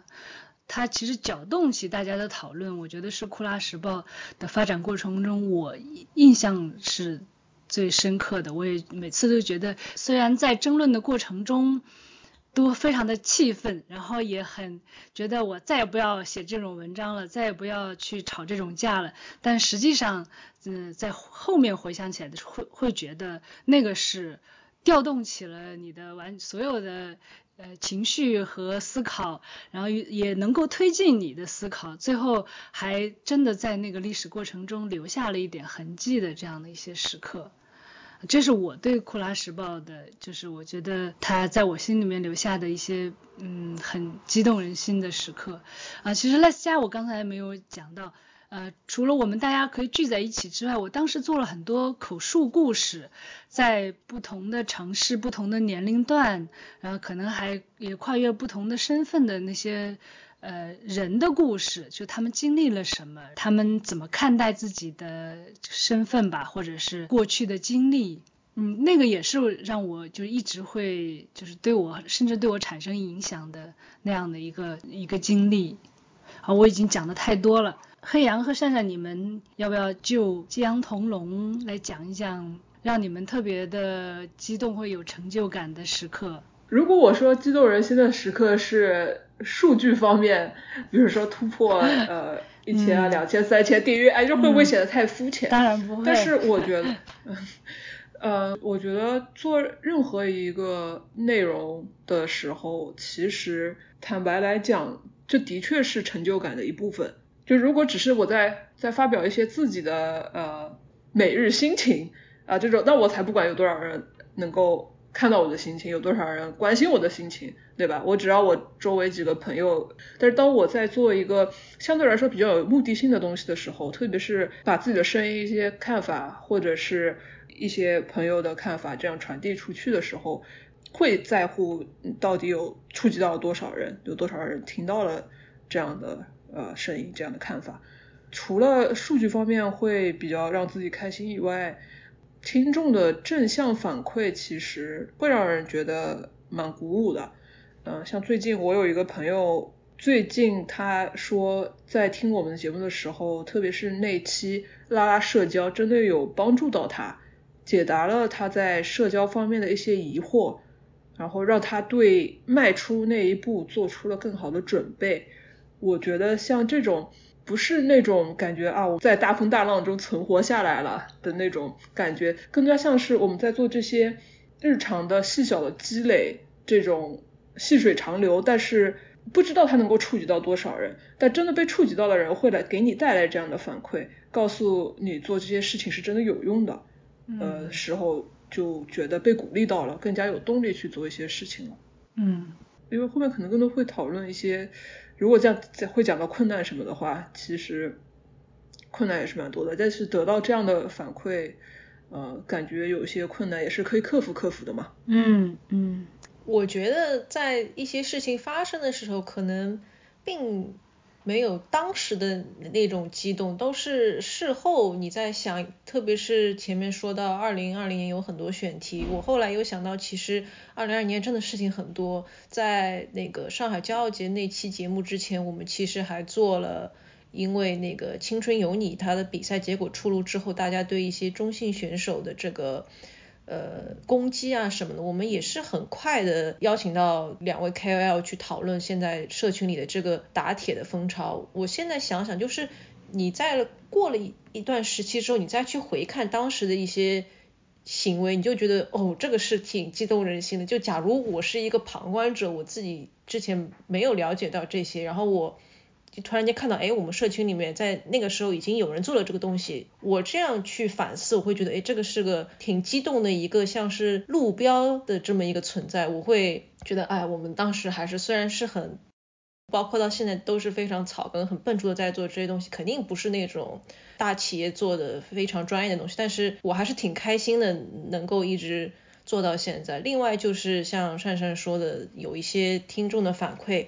嗯，我觉得这也是打破了我对所谓就是科技看似让所有人都连上网的这么一个美好的。幻想，因为我后来发现，其实并不是我们所想的，说，哎，现在只要是年轻人捧着个手机，他就对这个社群有很多了解什么的。这在我自己发布一些内容，包括我最开始说，二零一七年的时候有那个热拉跟其他彩虹组织做的活动被打压，我就在回顾这件事，因为他在今年刚好是五年嘛，我在今年。五幺二的时候发这个回顾，发现其实很多人都不知道，甚至说怎么讲呢？我我会觉得，如果大家就很难了解到这些事情，然后我们能够做一些像是记录啊，就哪怕是。零零散散的，我觉得能做的时候尽量做，在更长的时间是肯定能够看到你做的这些东西的收获。但我就觉得这些东西存在就有那种安全感。我觉得这几年不管是在更大的这个环境，还是自己的小家庭生活当中，都是有这种安全感的丧失。特别是对酷儿女性来说更是这样。我觉得。如果是在这个前提之下，我们能够为彼此创立一些安全感，或者是说为自己吧，因为我比较在乎记录这一方面，所以我会觉得，哎，我是给了我自己一个安全感，而不是说过了这一年，我也不知道社群里发生了什么事情，然后大家好像都是闷声作响，看看段段子嘻嘻哈哈什么的。我觉得这个是回看是觉得自己做的一些事情，让自己挺激动的吧。哦，黑羊，你说的这个好有共鸣啊，就是特别有同感。我觉得我做库拉时报的时候那么开心，其实跟这也很像。嗯，我现在在想，其实不一定是因为二零二零年发生了特别多的事，可能正是因为那一年你们记录了所有这些事。就好像，嗯，我觉得库拉时报一个很重要的意义也在于它记录了像大头说的那些争论。其实有的时候想想，我们很难判断说是不是真的。在某一个节点才突然出现了一些事和一些争论，还是说在某一个节点这些事和这些争论终于被记录了？而我们可能作为参与记录的人，其实本身就是这个记录的一部分。我从刚才大家的讨论里面已经听到了一个很重要的，就是让我们觉得激动的来源。当然，一个就是真的做了自己觉得特别重要而且感兴趣的事情，回头看觉得它非常的有意义、有价值。幸亏我们做了，然后要不然的话，它可能就没有留下痕迹。另外一个就是真的抵达了听众、读者。呃另外的人群，然后会对他们有帮助、支持或者有刺激，就是有那个反馈在，真的达到了一个所谓我们就说媒体的功能吧。这个我是觉得我们都有共同的这样的一种想法。嗯，那肯定的就是会碰到困难，前面或多或少也提到了一些。那我也想听听大家每个人可能感觉到的困难都不一样。嗯，你所感到的困难是什么样子的？能不能讲的更具体一些？嗯，我们还是先从史前史 Les 家开始讲吧。第一期的时候想的困难就是钱，主要就是想想钱的问题。我记得当时特别搞笑，就是其实我跟 Sam 当时想做这个杂志，但是我们各自的女朋友不大喜欢我们做这个杂志。我忘了他们当时出于什么目的，反正他们不想做。他们那两个那两个女人就在一旁演商量啊，他们两个人说，到时候我们就不给他们钱，看他们能不能做出来。结果后来很快的，就是做了杂志之后，很快就认识贤，帮我们解决了资金问题，所以那那两个人的坏心思也没有没有得逞。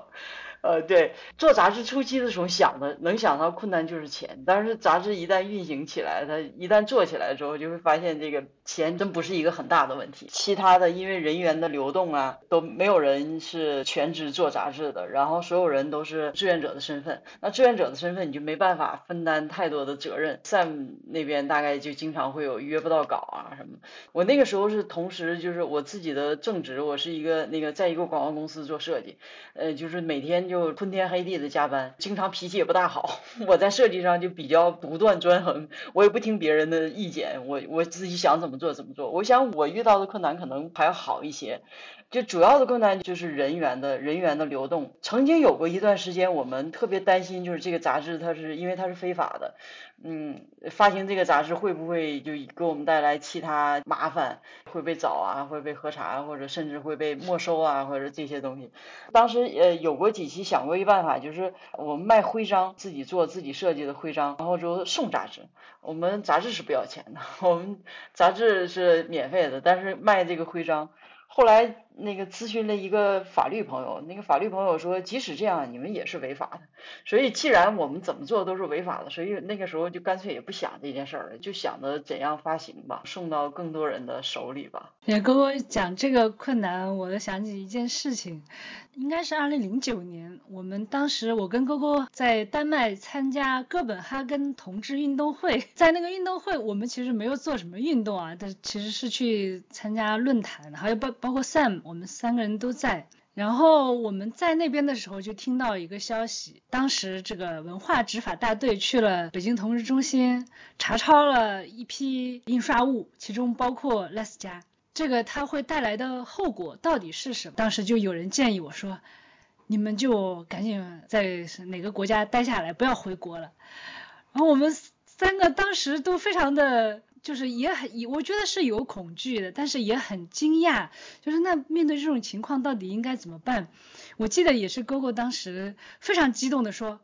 我为什么不回去？那是我的国家，我为什么不能回去？我当时也切实的感受到了，就是如果你做一件你真的认为感兴趣，而且你觉得是对的事情，你要付出代价的时候，其实没有什么畏惧，就是因为我知道我做的是对的事情，哪怕为此付出代价，我觉得也就没办法了。当然，我们后来回去了，也没有碰到什么样的危险哈。但是我觉得那也确实是一个很实际的一个困难，就始终它处于一个地下状态。当然，地下状态是。它会让人有自由，然后也会很有创造力，因为你做的是一个发自内心的，呃，也没有去在意任何规则的这样的一个事情。但是，就确实实际的问题特别的多，嗯，一还有一个很重要的问题，像哥哥刚才讲到的，其实是组织问题，因为你要是有一群人一起工作，他就会碰到组织问题。我记得那时候那家经常就是碰到要截稿了。但是大部分人都没有交稿，但是你也很难去对大家有什么要求，因为这就是一个志愿工作，凭着兴趣和热情来做的，就只能就是哄着呀、劝着呀，然后再就要么就是继续等拖杂志的出刊。所以杂志的出刊经常拖，不无法按时出，而且这个组织当中就要付出大量的协调的工作，大部分时间都是由 Sam 来完成的，他也觉得非常非常的累，但是又没办法，因为你要维系杂志的运作或者是一个活动，那必须要去这么做，呃，所以我是觉得这个其实是碰到一个组织上的困难和未来这个组织要朝什么方向去发展，那时候其实我们都有一种在运动的里面投入了非常多的精力，可是我们本职工作都可能没花那么多时间，或者是个人生活里面没有太多事，这都是常碰到的事情。那这种状态很难持续下去嘛？那 Les 家，嗯，其实很多人考虑过，它未来到底是一个，比如说是一个 NGO 的呃一个形态，还是一个公司的形态？可是我觉得这个问题都一直都很难解决，所以我自己觉得，嗯，less 家当时的运作里面碰到的更多的困难是组织上的困难。我不知道，就是库拉时报呢，是不是也有类似的问题？点点，你觉得呢？嗯。后来肯定有这个问题吧。当然，一七年的时候被微信公众平台封号了，也是一个导火索。但其实，在我因为个人发展的原因出国读博士以后，就有比较大的组织问题。但是我在的时候，我其实倒是挺幸运的，没有特别大的和 GoGo 刚才提到的在家的那种困难。呃，一个是刊物方的呃经费方面，因为线上的和媒体就和印刷的不一样，就是首先印刷费就能省下很多，然后另外就是当时也有呃拉拉机构的一些支持。当然有很多具体的困难，比如说像是催稿和约稿、组稿这些呃方面都会有困难。我自己会觉得还是挺有意思的，因为一方面有很多就像大头这样的很早就参加这个运动的前辈和朋友，然后我当时会觉得这是一个很好的机会，让我通过他们的帮助可以认识到更多对这个议题。感兴趣的人边做边学吧，就是担心约不到稿件或者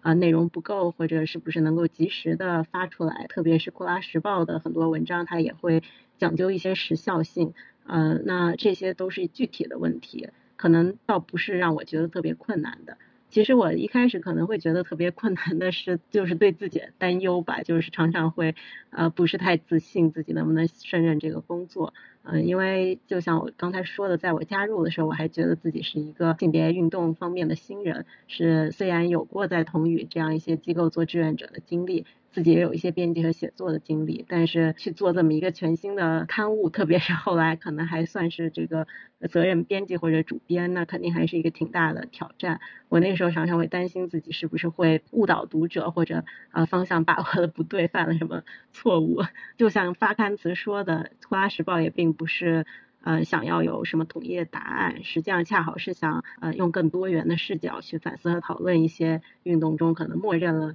答案没有去进一步呃深入的问题，但是我当时可能一开始还是会有一点对不确定性、对不正确的这种害怕，包括像大头说的，其实《夸拉时报》是一个直面冲突、直面吵架，甚至有的时候挑起一些争吵的刊物。我自己的性格其实是很希望能够比较和和气气的在一起的，但是我其实也是在做这个工作期间才认识到，可能嗯我想要的这种。和平并不是一种不去面对复杂和冲突，忽视一些多元视角或者什么，只关注所谓的主要矛盾的那种和平。其实我真正期待和向往的就是能够促成不同视角的一种可能真诚的表达和沟通。包括刚刚说在刊物里面最打动我的一些地方，可能也是这种，就是我感觉到有一些沟通在发生的情况。包括吵架，它可能也只是沟通一种比较激烈的方式。嗯，对我来说是一个。挺艰难的成长过程，但是也，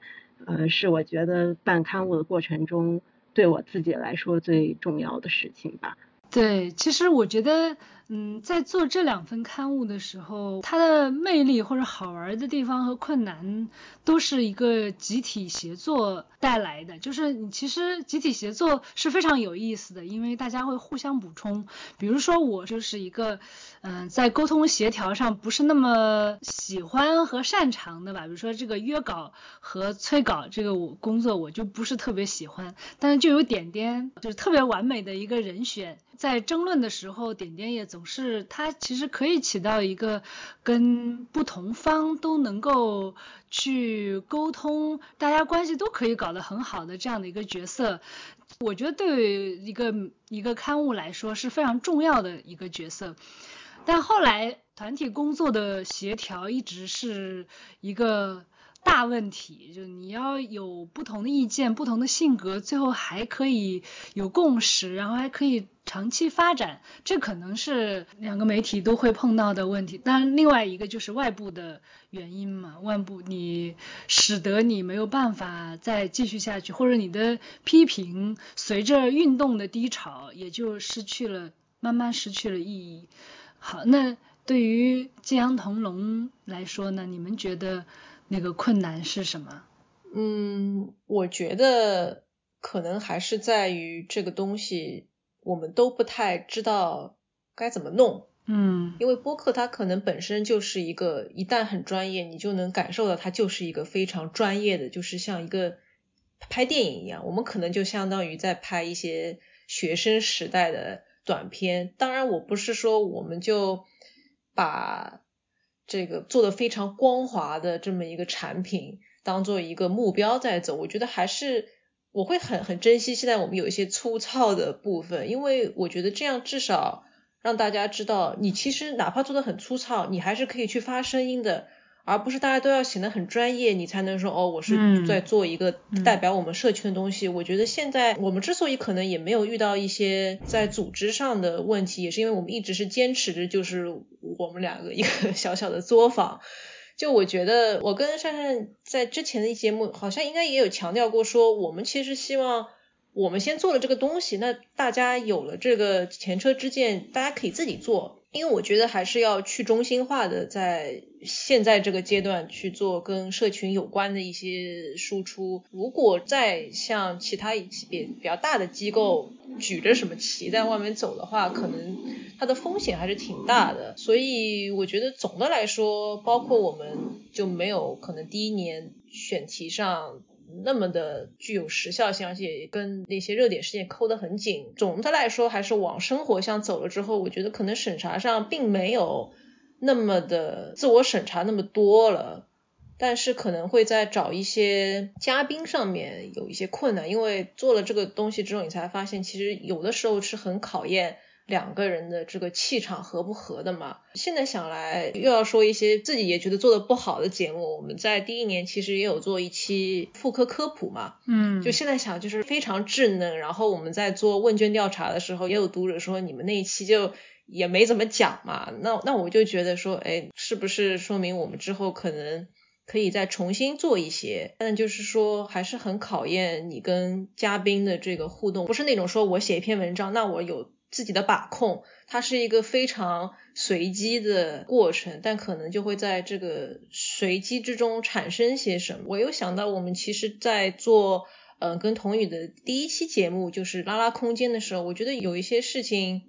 就是非常随机的诞生了。那时候跟安可聊的时候，包括现在在听，一开始讲到一些那个天空，就是我们不要一半的天空。我觉得，哎，真的这个是一个，我在听的时候会在想，这是一个很好的可以做引语啊，或者是做做标题。就我会一直在想这些。我觉得就是在这些碰撞中，这些粗糙的东西里面诞生出灵光闪现的部分，我还是想把它保留下来。所以可能就做的粗糙，就就做的粗糙吧。当然，可能善善有。别的一些想法，对我可以补充一些技术方面的困难。一开始其实我们前面几期节目，除了跟嘉宾的沟通，还有对这方面的经验比较少，所以可能做出来会显得比较稚嫩，就感觉是个播客新鲜人那种感觉，非常的强烈。呃，还有有一部分原因是因为当时我们对这个技术的认识真的是几乎为零。怎么去录音轨？怎么样去降噪？把它们合并剪辑？可以去听前面两三期，音质就非常不好。这个已经没办法还原了，因为原始的文件也找不到了。这是一方面。那后期不断的有在改进，也包括收到了一些听众的意见，说音量平衡方面是不是可以做得更好？另外，关于技术的这一块的话，可能也不是完全的技术，但是就是我们对我们托管平台的选择这一方面，如果可以给想要做自己的播客节目的。朋友有一个建议的话，就是说大家在选择自己的播客托管平台的时候，一定要先做一些调查吧。人家说孟母三迁，我们激扬也三迁了，托管平台签了三个，一直确定到现在这个 Typelog，导致了我们在一些 RSS 订阅平台上现在。可能还能找到我们之前旧的，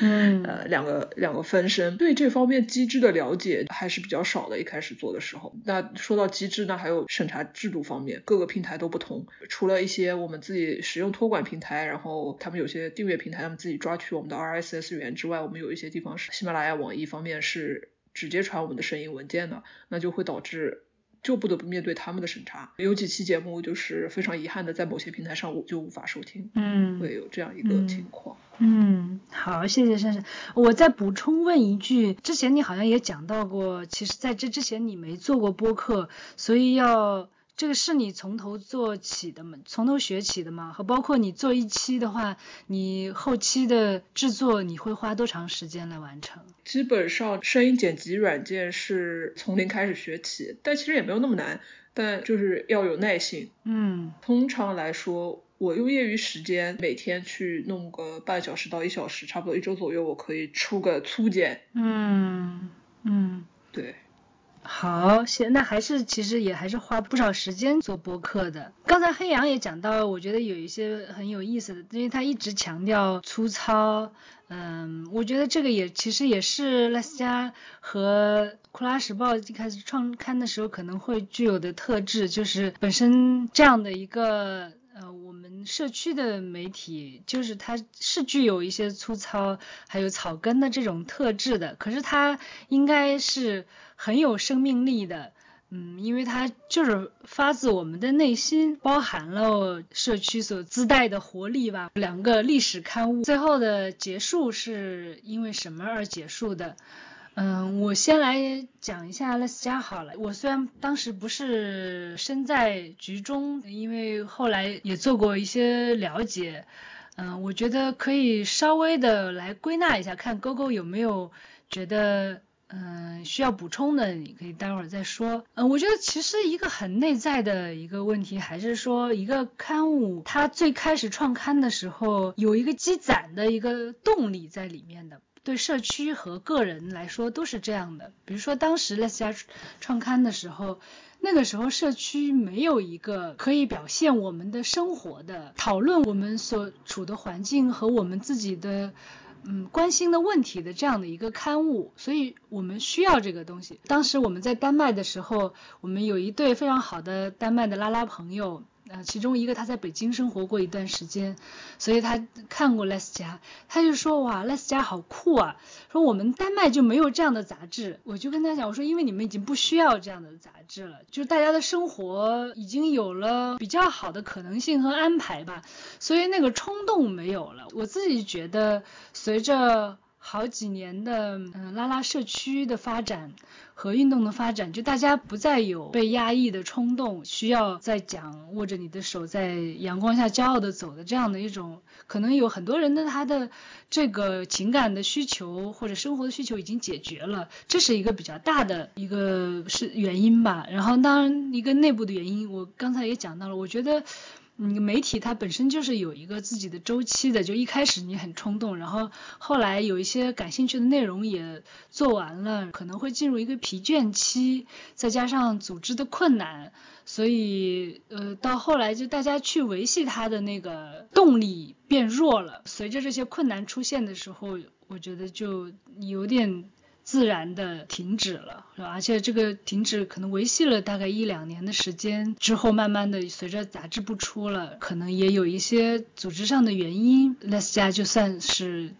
进入了 考古的历史，包括纸质媒体越来越遇到的困难，嗯。大家都看手机，看那个很很少有人再要去看一个纸质的媒体。那大家做它又是为了什么呢？我觉得这随着很多的原因吧，那 Les 家也就是我觉得算是比较自然的结束了。对于库拉时报来说，那点点更清楚一些吧，你来讲一下，呃，库拉时报的结束可以讲述的原因是什么？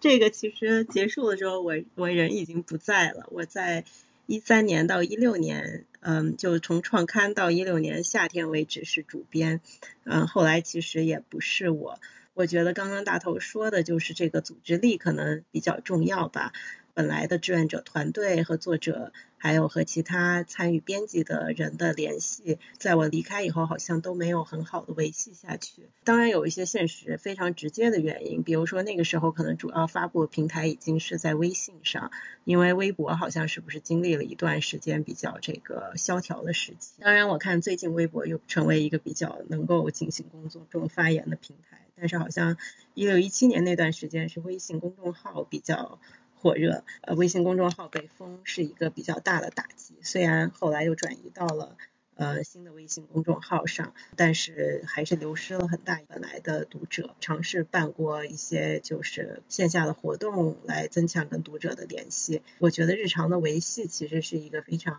繁杂的工作，如果没有人专门的去做这个呃日常维护的话，相对就会困难一些。因为《库拉时报》它确实还是一个比较需要内容的刊物，所以我觉得这两方面的原因吧，一方面是人力和组织力的一个衰落，但另一个原因是，其实刚刚大头也提到，其实《库拉时报》很大一部分是一个，嗯，就是在思考整个性别运动，包括性别运动和其他社会运动。关系的一个刊物，那这个刊物的大前提其实就是要有这个社会运动的土壤。那我们都知道，呃，这个土壤其实后来是越来越少，本来可供讨论的空间就越来越小了。包括说，其实可能有很多文章以前发出来了，微信号虽然二零一七年就被封了，但是豆瓣小站，包括原来的豆瓣的号，还有微博，本来都还就是号还是在的，但是就会发现原来以前发的帖子都突然。开始陆续的被删除，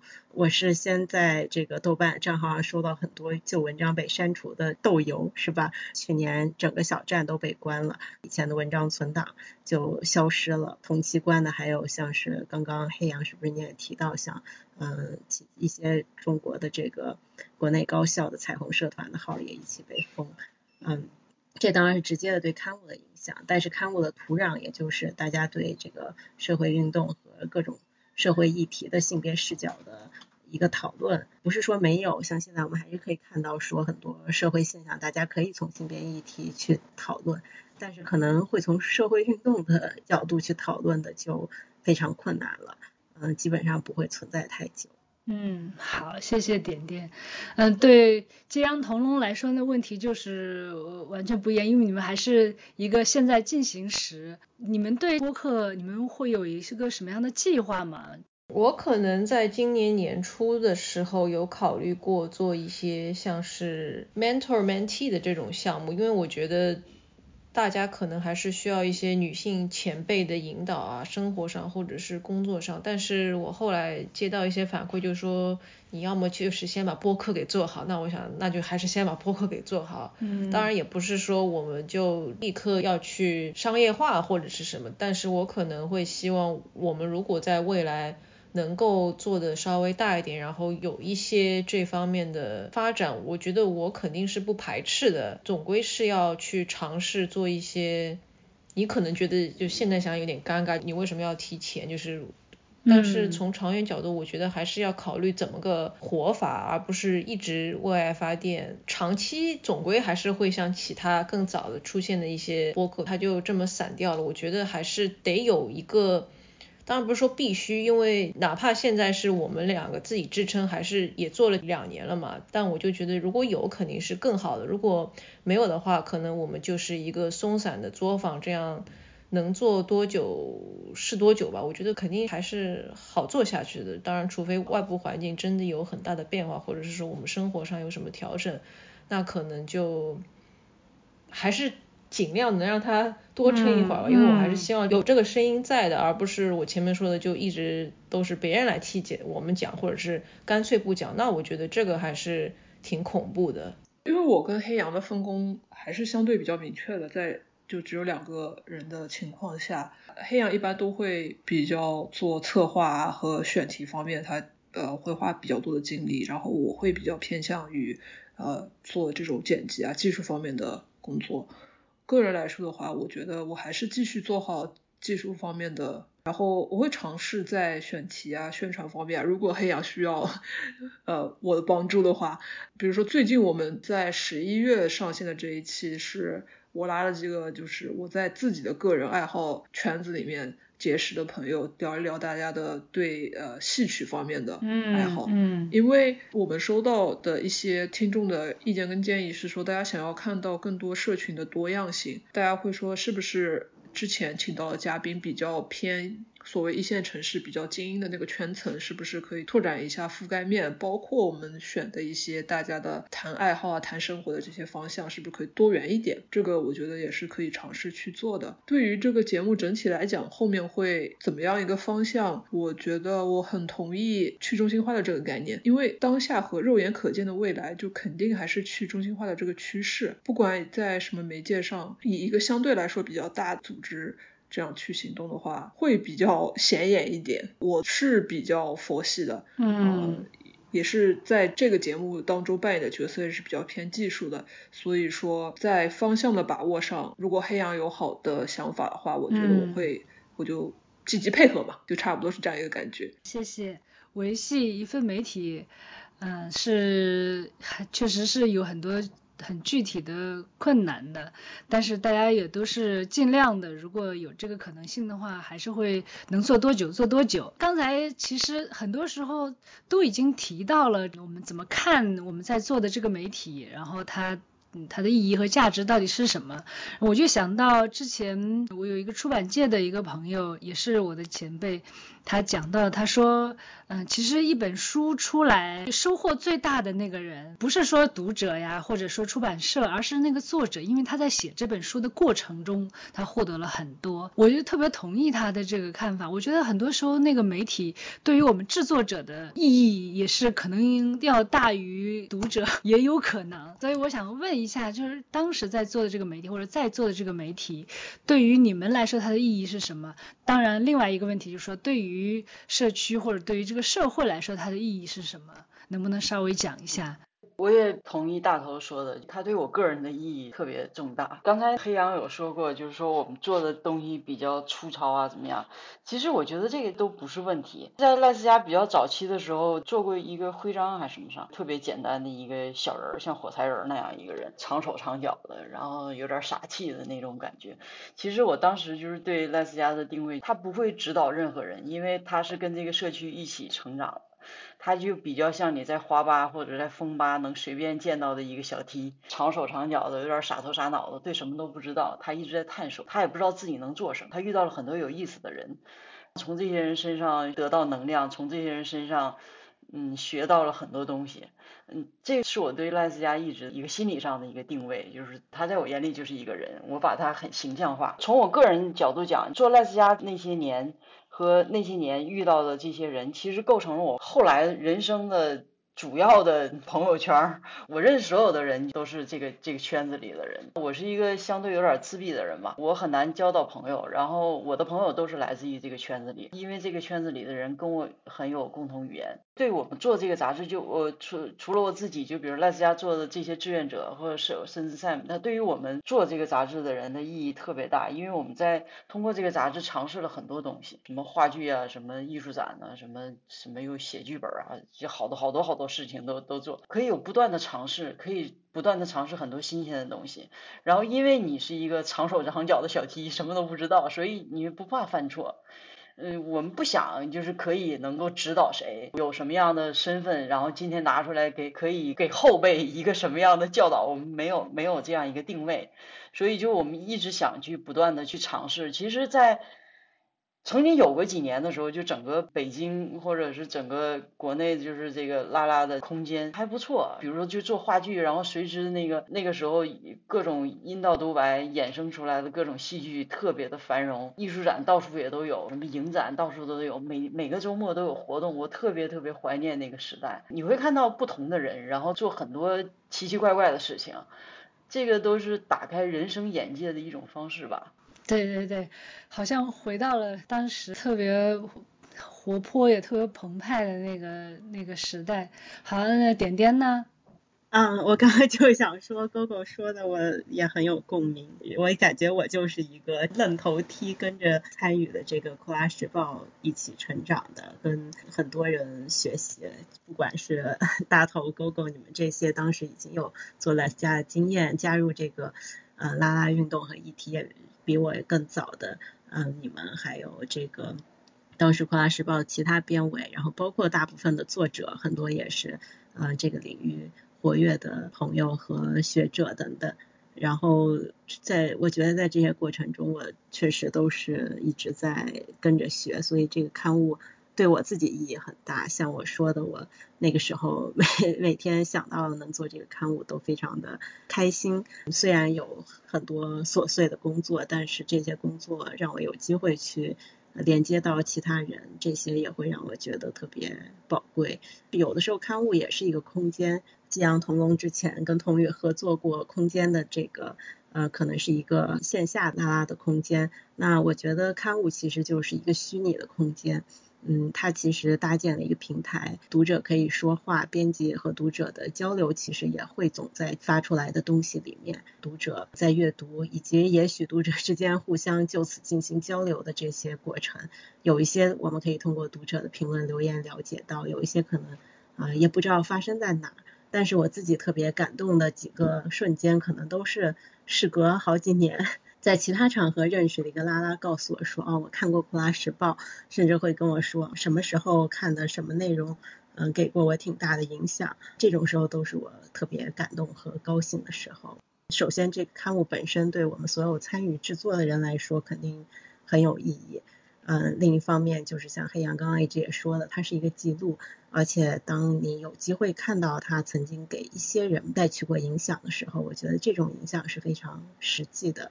嗯，刚刚大头也有问说，觉得可能对呃社会或者对别的什么有有什么样的意义和影响？嗯，我想其实社会也是由这些活生生的个人所组成的。当然，当时做刊物的时候也会去关注像转发量、收藏量这样的数据，嗯，但是可能当时最打动我的是跟读者一对一的互动。然后现在回想起来，我会让我相信说这个刊物有意义的，也不是说它像主流媒体一样有多大的发行量或者看起来有多么专业，而是可能曾经有过那么几个人在其他场合碰见，告诉我说他们看过。或者哪怕是像 黑羊说的，就是哦，在豆瓣上发现了，感到考古，嗯，这种时刻，我觉得可能都很宝贵，也是会让我相信它的意义的事，就是它让我看到了一些存在在人和人之间的真实的连接和影响吧。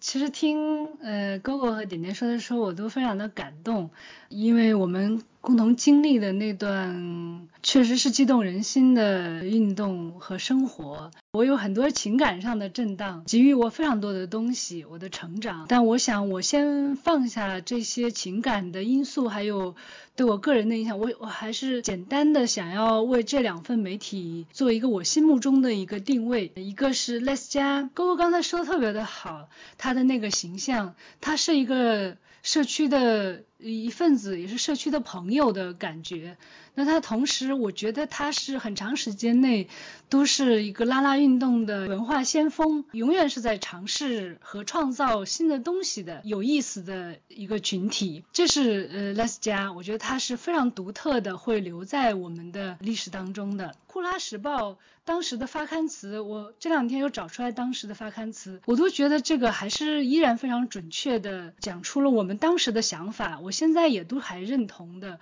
我可以稍微的念个呃前面的几段，我们是拉拉，拒绝被放在女性、同志、同性恋名下一概而论。我们是酷儿。不满足于同性恋、异性恋、男女、正常、变态的简单划分，我们追求与这个复杂世界相称的多元论述，并希望创造更参差多态的世界。我们是实践者，投身中国性别运动，和许多组织者一起亲历现实的变化，相信人的改变才是社会运动最重要的目的。我们是论述者，相信语言的力量。库拉时报在我心里，我觉得还是实现了这样的一个定位的。我也是为他感到非常的骄傲，非常的热爱。这个是我自己对这两份媒体的定位哈。那我们再听一下激扬同龙的两位创办人，你们对这个媒体觉得它的意义，对你们自己和对于社会，你们会如何去看待它？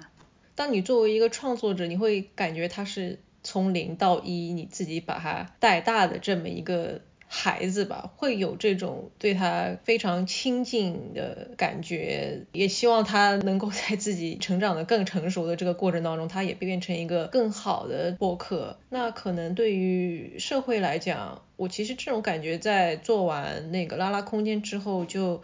特别明显，包括听到现在，我觉得其实我们就是在不同的年代会有不一样的人，或者说新的人做，其实是一样的事情。我觉得这种传承感是挺明显的。像我之前说到，我希望他是作为现在这个阶段的一个道标，那可能之后会有人沿着这条路继续往前走，或者是他也在他的那个时刻，他就主动去做了一些什么，然后他也是像我们现在这样回过头来看，说哦，原来之前有过库拉。有过类似家，然后有过天空，我觉得这种感觉是可以激励人一直往前走的，所以大概就是希望它能够留存的更久一点，以及大家在机缘巧合的时候发现我们会真的感觉到，哦，原来我并不是一个人，我也是可以做一些什么事情的。我是希望这种激励的效果能够更长久一点吧。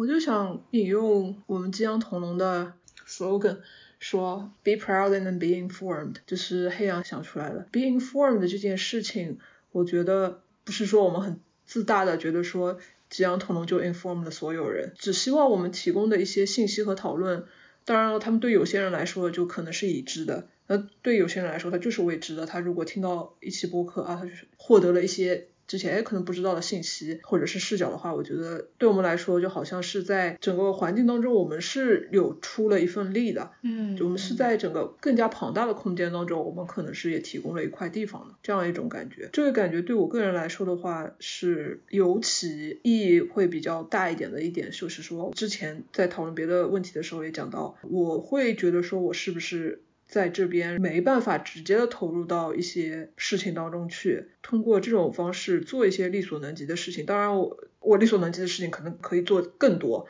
但至少我觉得说我做了一些东西，希望可以在整个洪流当中留下一些东西。怎么说呢？就说的说到说到最后，好像是对个人的慰藉方面 作用比较大，但的确是这样。嗯嗯，对，我觉得现在也不用。焦虑，其实你现在在做的就已经是非常有意义，而且是你有是有你的投入在里面。不管是我们在国内还是在海外，其实还是各自出各自的力吧，就不是一定说有一个什么样的形式，它可能是唯一的，对吧？就。所以我觉得，其实真的，我要看到有激扬同龙这样的一个媒介存在，我也会觉得非常的开心。因为运动沉寂了之后，媒体都停下来，会觉得真的没有什么其他的酷儿拉拉的媒体在出现。但是还是有，居然没想到还是有这样的媒体。我是觉得站在一个过去 就是曾经参与了拉拉媒体的立场，我是真的觉得呃很开心，我们能今天有这样的一个对话。那我也想请每一位来讲一下，呃，因为我们都是在讲自己参与的媒体，嗯，你们有没有对其他的两份媒体的参与者有没有什么问题或者是想法想要？表达一下，我其实因为比较考古 史前时代，所以我对那个新的播客不太了解。我倒是有一些订阅了几个 podcast，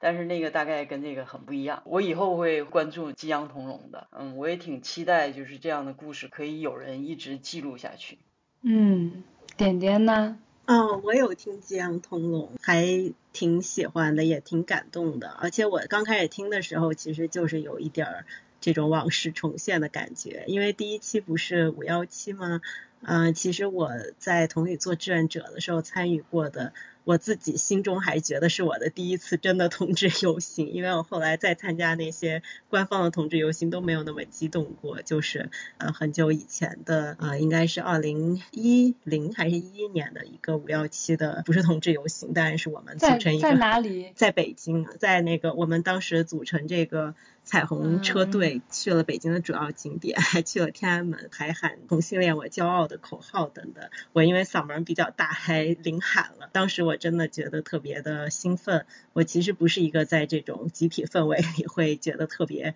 呃兴奋的人，就是以前去什么音乐节或者后来去别的同志游行都没有那么激动。但是那天我真的觉得整个人都在 云上飘。对，所以五幺七对我来说是一个非常重要的记忆，可能也是我第一次。参与这种特别走上街头的活动，嗯，所以我听他们那期呃五幺七的节目的时候，其实也挺感慨的，嗯，对，其实我参加那次五幺七的活动还有一个视频记录在 YouTube 上是能找到的，所以也不是完全失落在时间中，但是肯定就是如果不去仔细找的话，也很难找到，所以当时。嗯，我觉得大家就是重新提五幺七是一个特别好的事儿，这样也许也有一些人会去搜索，然后甚至可能会找出这种十年前的呃视频，也是有可能的。所以我也是跟呃狗狗刚才说的一样，就是呃还有大头，我们其实看到嗯新的媒体出来都是觉得特别高兴的，因为每个时代有每个时代的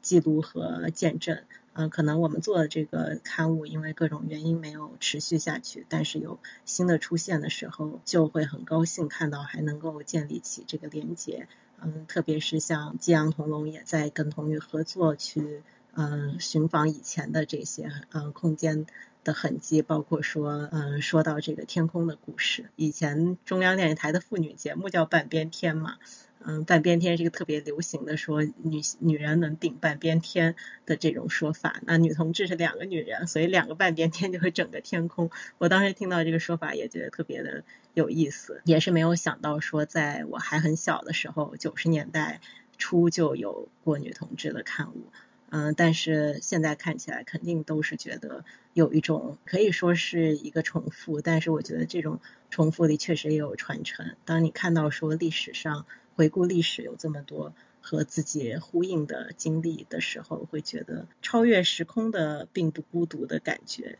就还挺好的。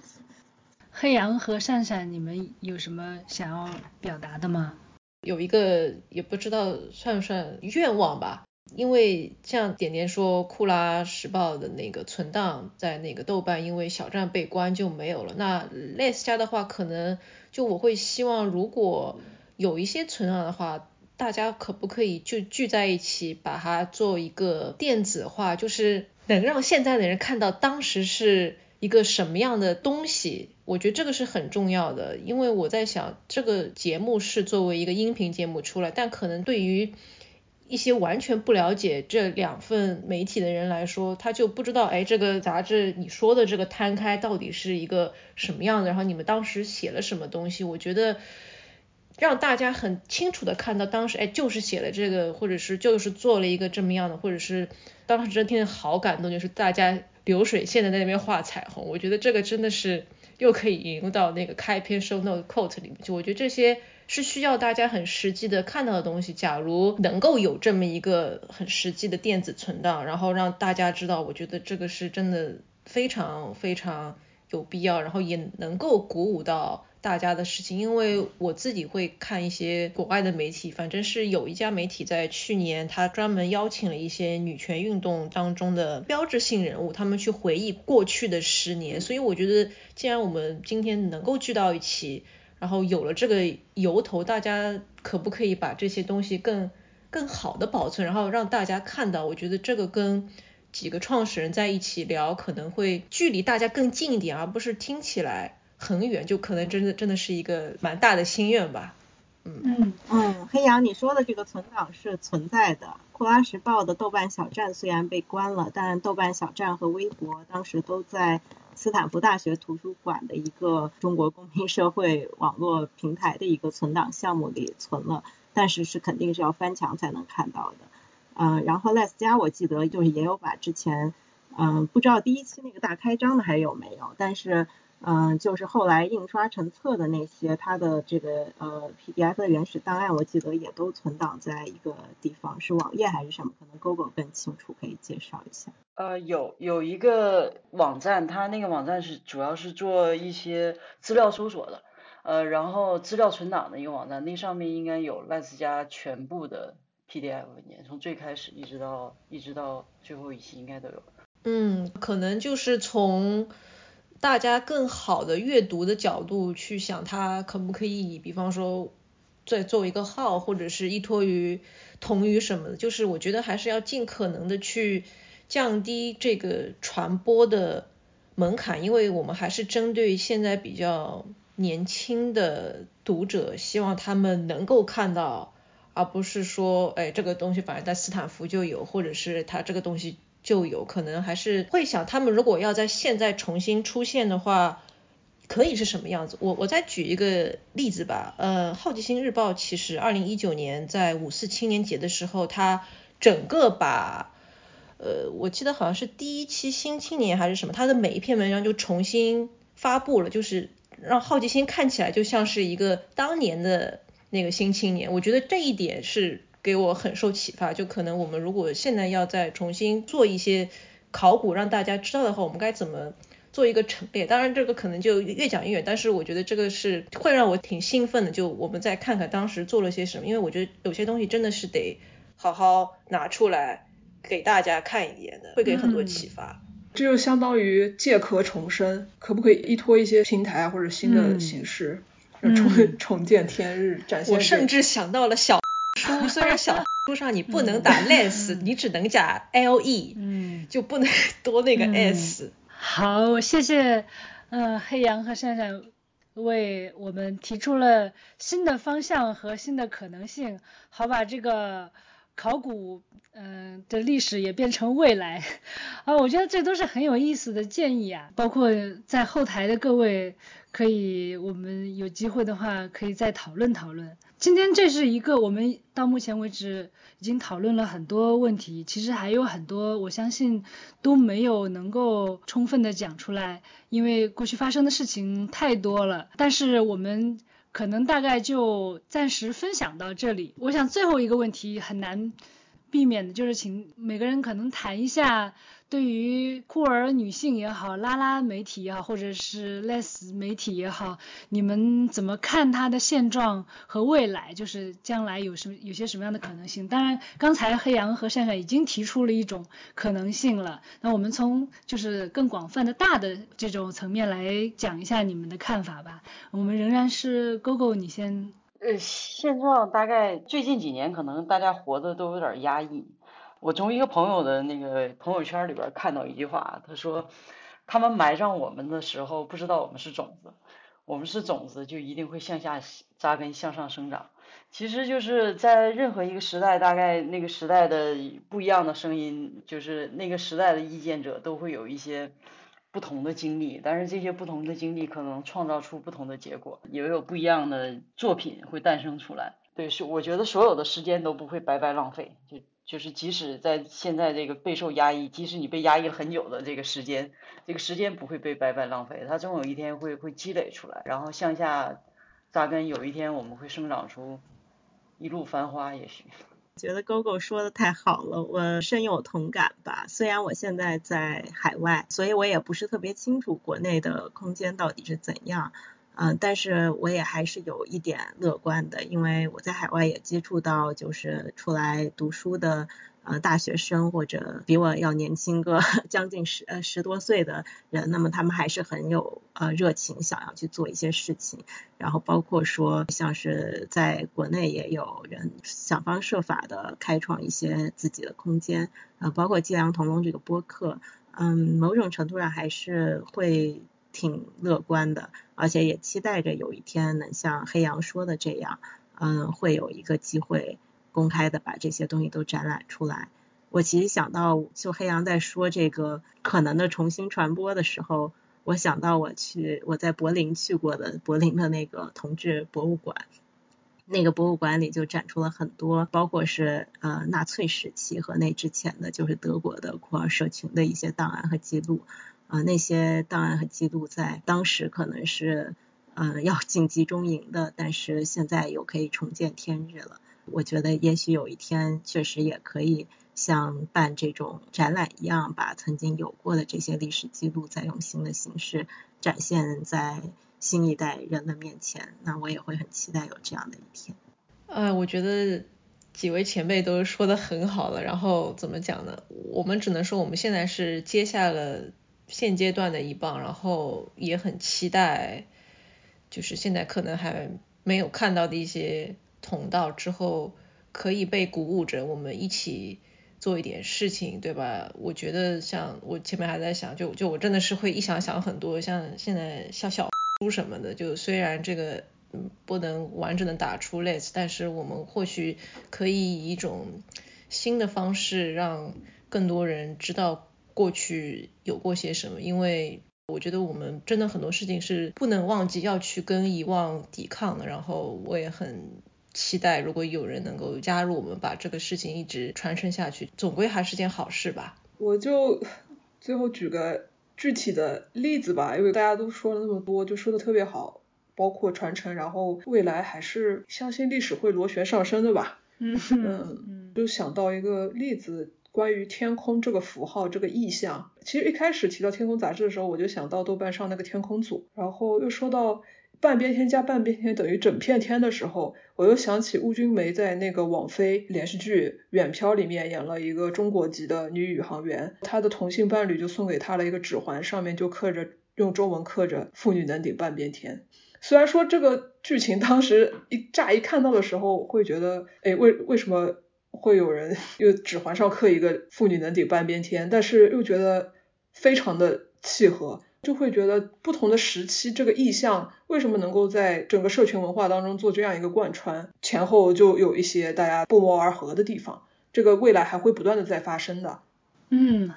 好，谢谢大家，我觉得都讲的都非常好。刚才我们在考古的过程当中，我们会会很遗憾的讲到，尤其是前面的两份媒体，还包括天空，他们都是一开始非常耀眼的出现，后来经历了一个周期，然后逐渐的结束。那我我觉得大家除了不舍，可能也很也有很多的疑问，就是或者是我们有什么样的解决的办法。我自己很喜欢台湾的一个作家唐诺，他。他在一一篇文章里面，也是一个演讲里面讲到的。他说，这个美好的东西通常都是碎片，不大不持久，不容易存活，但是它不会永久消失，它会一而再再而三的重新的出现，然后也可能是在不同的地方，不同的人他的口里说出来，形态就像一波波的海浪，直到它恰恰找到适合它生长的土壤。我觉得我们今天的一个讨论其实就很像这样，就是一波一波的海浪，可能是很微小的，也很粗糙的，但是它它会一直的出现，可能未来一定还会出现的。这就是我们今天讨论这个给我的最深的也是最感动的一件事吧。好，那我们今天的讨论就到这里啊，谢谢。呃，激扬同龙啊，也谢谢童宇的协调，也谢谢大家，我们下次有机会再聊。谢谢大头，谢谢大家。